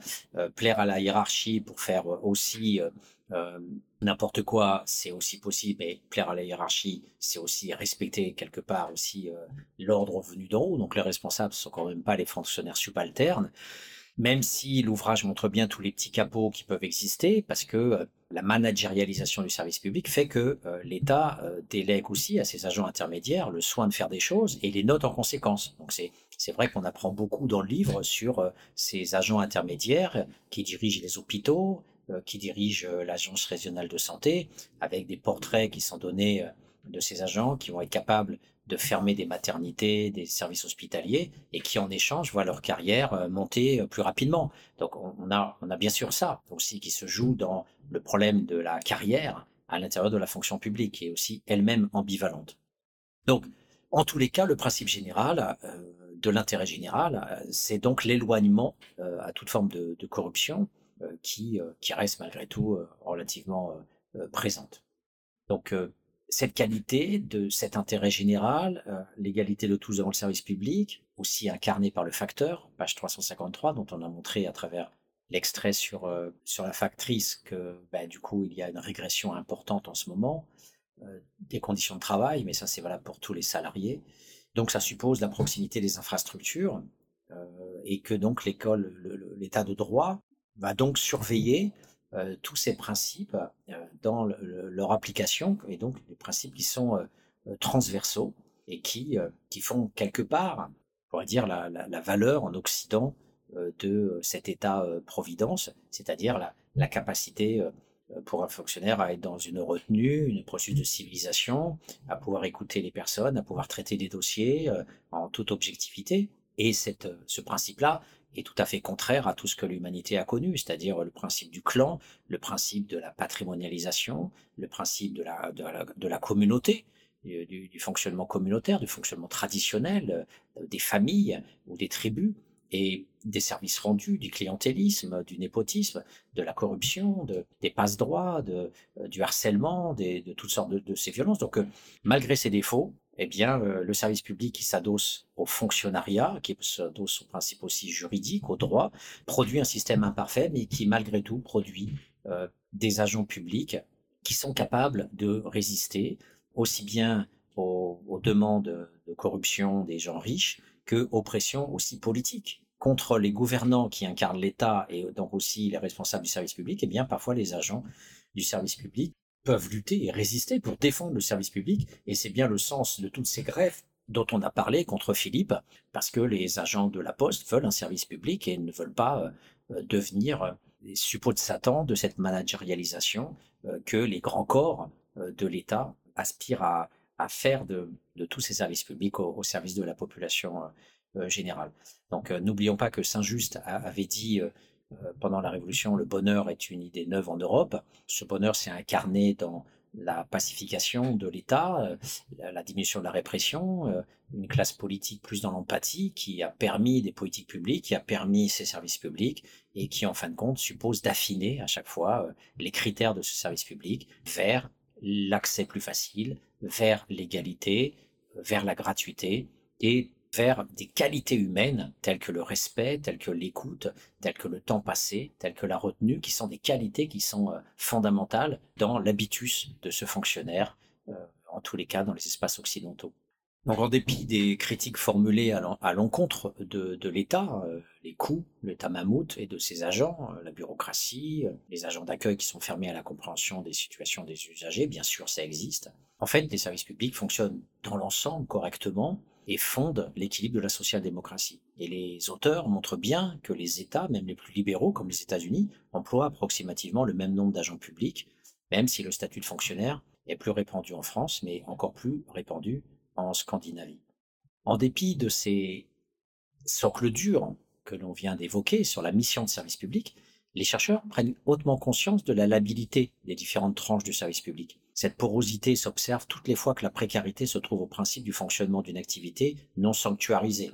C'est le cas au grand scandale du sauvetage qu'ils évoquent. Quel plus noble exercice que la sécurité civile, les pompiers, euh, ces sauveurs, euh, prêts, à risquer leur vie euh, pour, euh, pour leurs prochains. Et paradoxalement, ces acteurs sont comme abandonnés par l'État. Je cite, Dans le sauvetage, les fonctionnaires ne représentent qu'un petit groupe. Pourtant, difficile de trouver des activités qui répondent mieux à la définition intuitive du service public, page 283. On est d'accord. Je, poursuis. Les sapeurs-pompiers volontaires sont presque 200 000 en 2018, beaucoup plus nombreux que les 40 000 professionnels civils et les 13 000 militaires. Fermez la parenthèse. La citation. Et que dire, je recite, 8000, 8000 sauveteurs encadrés par seulement 80 salariés de la Société nationale de sauvetage en mer. C'est hallucinant. Une mission de service public aussi importante sans agent de service public. C'est, on a une imma- immatérialité, une, évanescence institutionnelle qui fait que là, on voit bien, on visualise le gruyère du service public français. Et je cite encore, un service public rendu par des fonctionnaires est souvent plus solide que lorsqu'il est délégué à des associations et a fortiori à, à des bénévoles. On a bien sûr parlé de cette friabilité du service rendu hein, dans le cadre des concessions, euh, etc. Mais puis bien sûr dans le secteur social, on a déjà parlé, euh, assumé par les associations. Mais c'est absolument incroyable de voir que ce tropisme euh, est remarquable dans les activités fortement féminines, la santé, le social, l'animation. Et donc toute la seconde partie du livre accentue euh, cette pente en montrant le fractionnement des services en fonction du calcul de leur rentabilité, ce qui est un faux raisonnement largement rappelé dans le débat public euh, pour enfoncer par exemple la lourdeur de la SNCF ou l'hôpital, parce que euh, les auteurs vont remarquablement bien montrer, et on les citera abondamment dans la deuxième partie, que euh, effectivement le capitalisme va rapter, si on peut dire, les branches les plus profitables en accusant après l'organisation d'être moins rentable en pointant les segments qui rapportent moins, comme par hasard, puisqu'on a déjà privatisé ou qu'on a euh, invisibilisé euh, les services euh, de ces organisations qui, fonctionnaient très bien.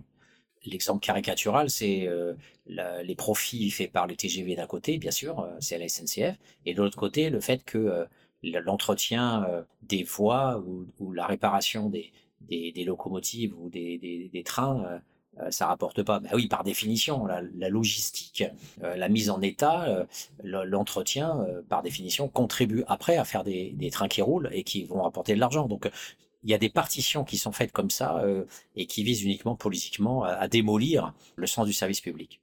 Mais avant de parler de ça dans la deuxième partie, il y a quand même une frontière qui est intéressante et sur laquelle on, on va achever cette réflexion avant d'en venir au néolibéralisme, à la managérialisation, à la privatisation et à cette organisation idéologique de euh, l'État comme mammouth, euh, du service public comme coût euh, trop important, enfin bref, à la délégitimation totale de l'État-providence porté par notamment ces services publics. Il y a des frontières qui sont intéressantes parce qu'elles nous aident à nous préparer à cette réflexion. C'est dans le livre le refus qui est évoqué par le refus du Conseil d'État qui est évoqué dans le livre sur quelque chose qui passe comme ça, le refus de la création à Roubaix à la fin des, années 80, dans, les années 1890, d'une pharmacie publique. C'est Roubaix la prolétaire qui, dans les années 1890, essaye de mettre en place des cantines et des crèches gratuites. Donc là-dessus, déjà, sur ce point, le Conseil d'État refuse la régie directe, c'est-à-dire la, la, régie directe faite par la, commune, donc qui euh, crée euh, effectivement directement des services euh, propres de la mairie pour gérer les cantines et les crèches. Déjà, sur ce point, le Conseil d'État fait chier. Et pour lui, à l'époque, c'est préjudiciable à la liberté du commerce. Donc, on retrouve cette frontière majeure que j'évoquais. Hein. Le service public, c'est voilà, euh, ne pas contrarier les intérêts capitalistes et la raison d'État. Et là, ici, c'est la raison capitaliste, la liberté du commerce. Donc, ça, c'est une frontière majeure. L'intérêt des capitalistes prévaut sur le service public. Donc, Roubaix a donc dû faire appel au cadre juridique de la concession, mais payer rubis sur l'ongle des entreprises privées pour passer contrat avec elles pour assurer ces cantines et ces crèches gratuites. Ce n'est que plus tard que les communes ont pu retrouver un pouvoir pour pouvoir effectivement mettre en place ça, mais au début de la Troisième République, que dalle. Alors, les pharmacies gratuites, justement, le Conseil d'État, page 289, dit pas question. Et là, là, à travers ce- cet exemple-là, on a quelque chose de fondamental qui se joue, puisque dans la suite des épisodes et des périodes historiques, on aura un total silence, une totale invisibilisation. On ne touche pas au- au capitalisme euh, sanitaire. Alors, qu'est-ce qui se joue là-dedans? Il se joue à la fois la liberté du commerce, mais aussi la liberté des professions libérales attachées au service public. Alors, c'est une contradiction qui s'inscrit dans la sécurité sociale. En faisant des médecins des sortes de patrons de la santé, des entrepreneurs du soin, à la fois protégés par le racket de la Sécu et du droit de leur profession à faire du profit dans le secteur non conventionné, on a introduit le capitalisme déjà. Les médecins ont le droit d'acheter des lits en hôpital et de posséder des cliniques avec des parts en fonction de la fortune diverse des possédants. Et les pharmacies ne sont que la queue de comète de ce pillage, de ce parasitage. Et les communistes ont essayé, et ils y sont d'ailleurs bien parvenus dans le cadre du municipalisme, à créer des dispensaires de santé en salariant les médecins, à l'image de la fonction publique.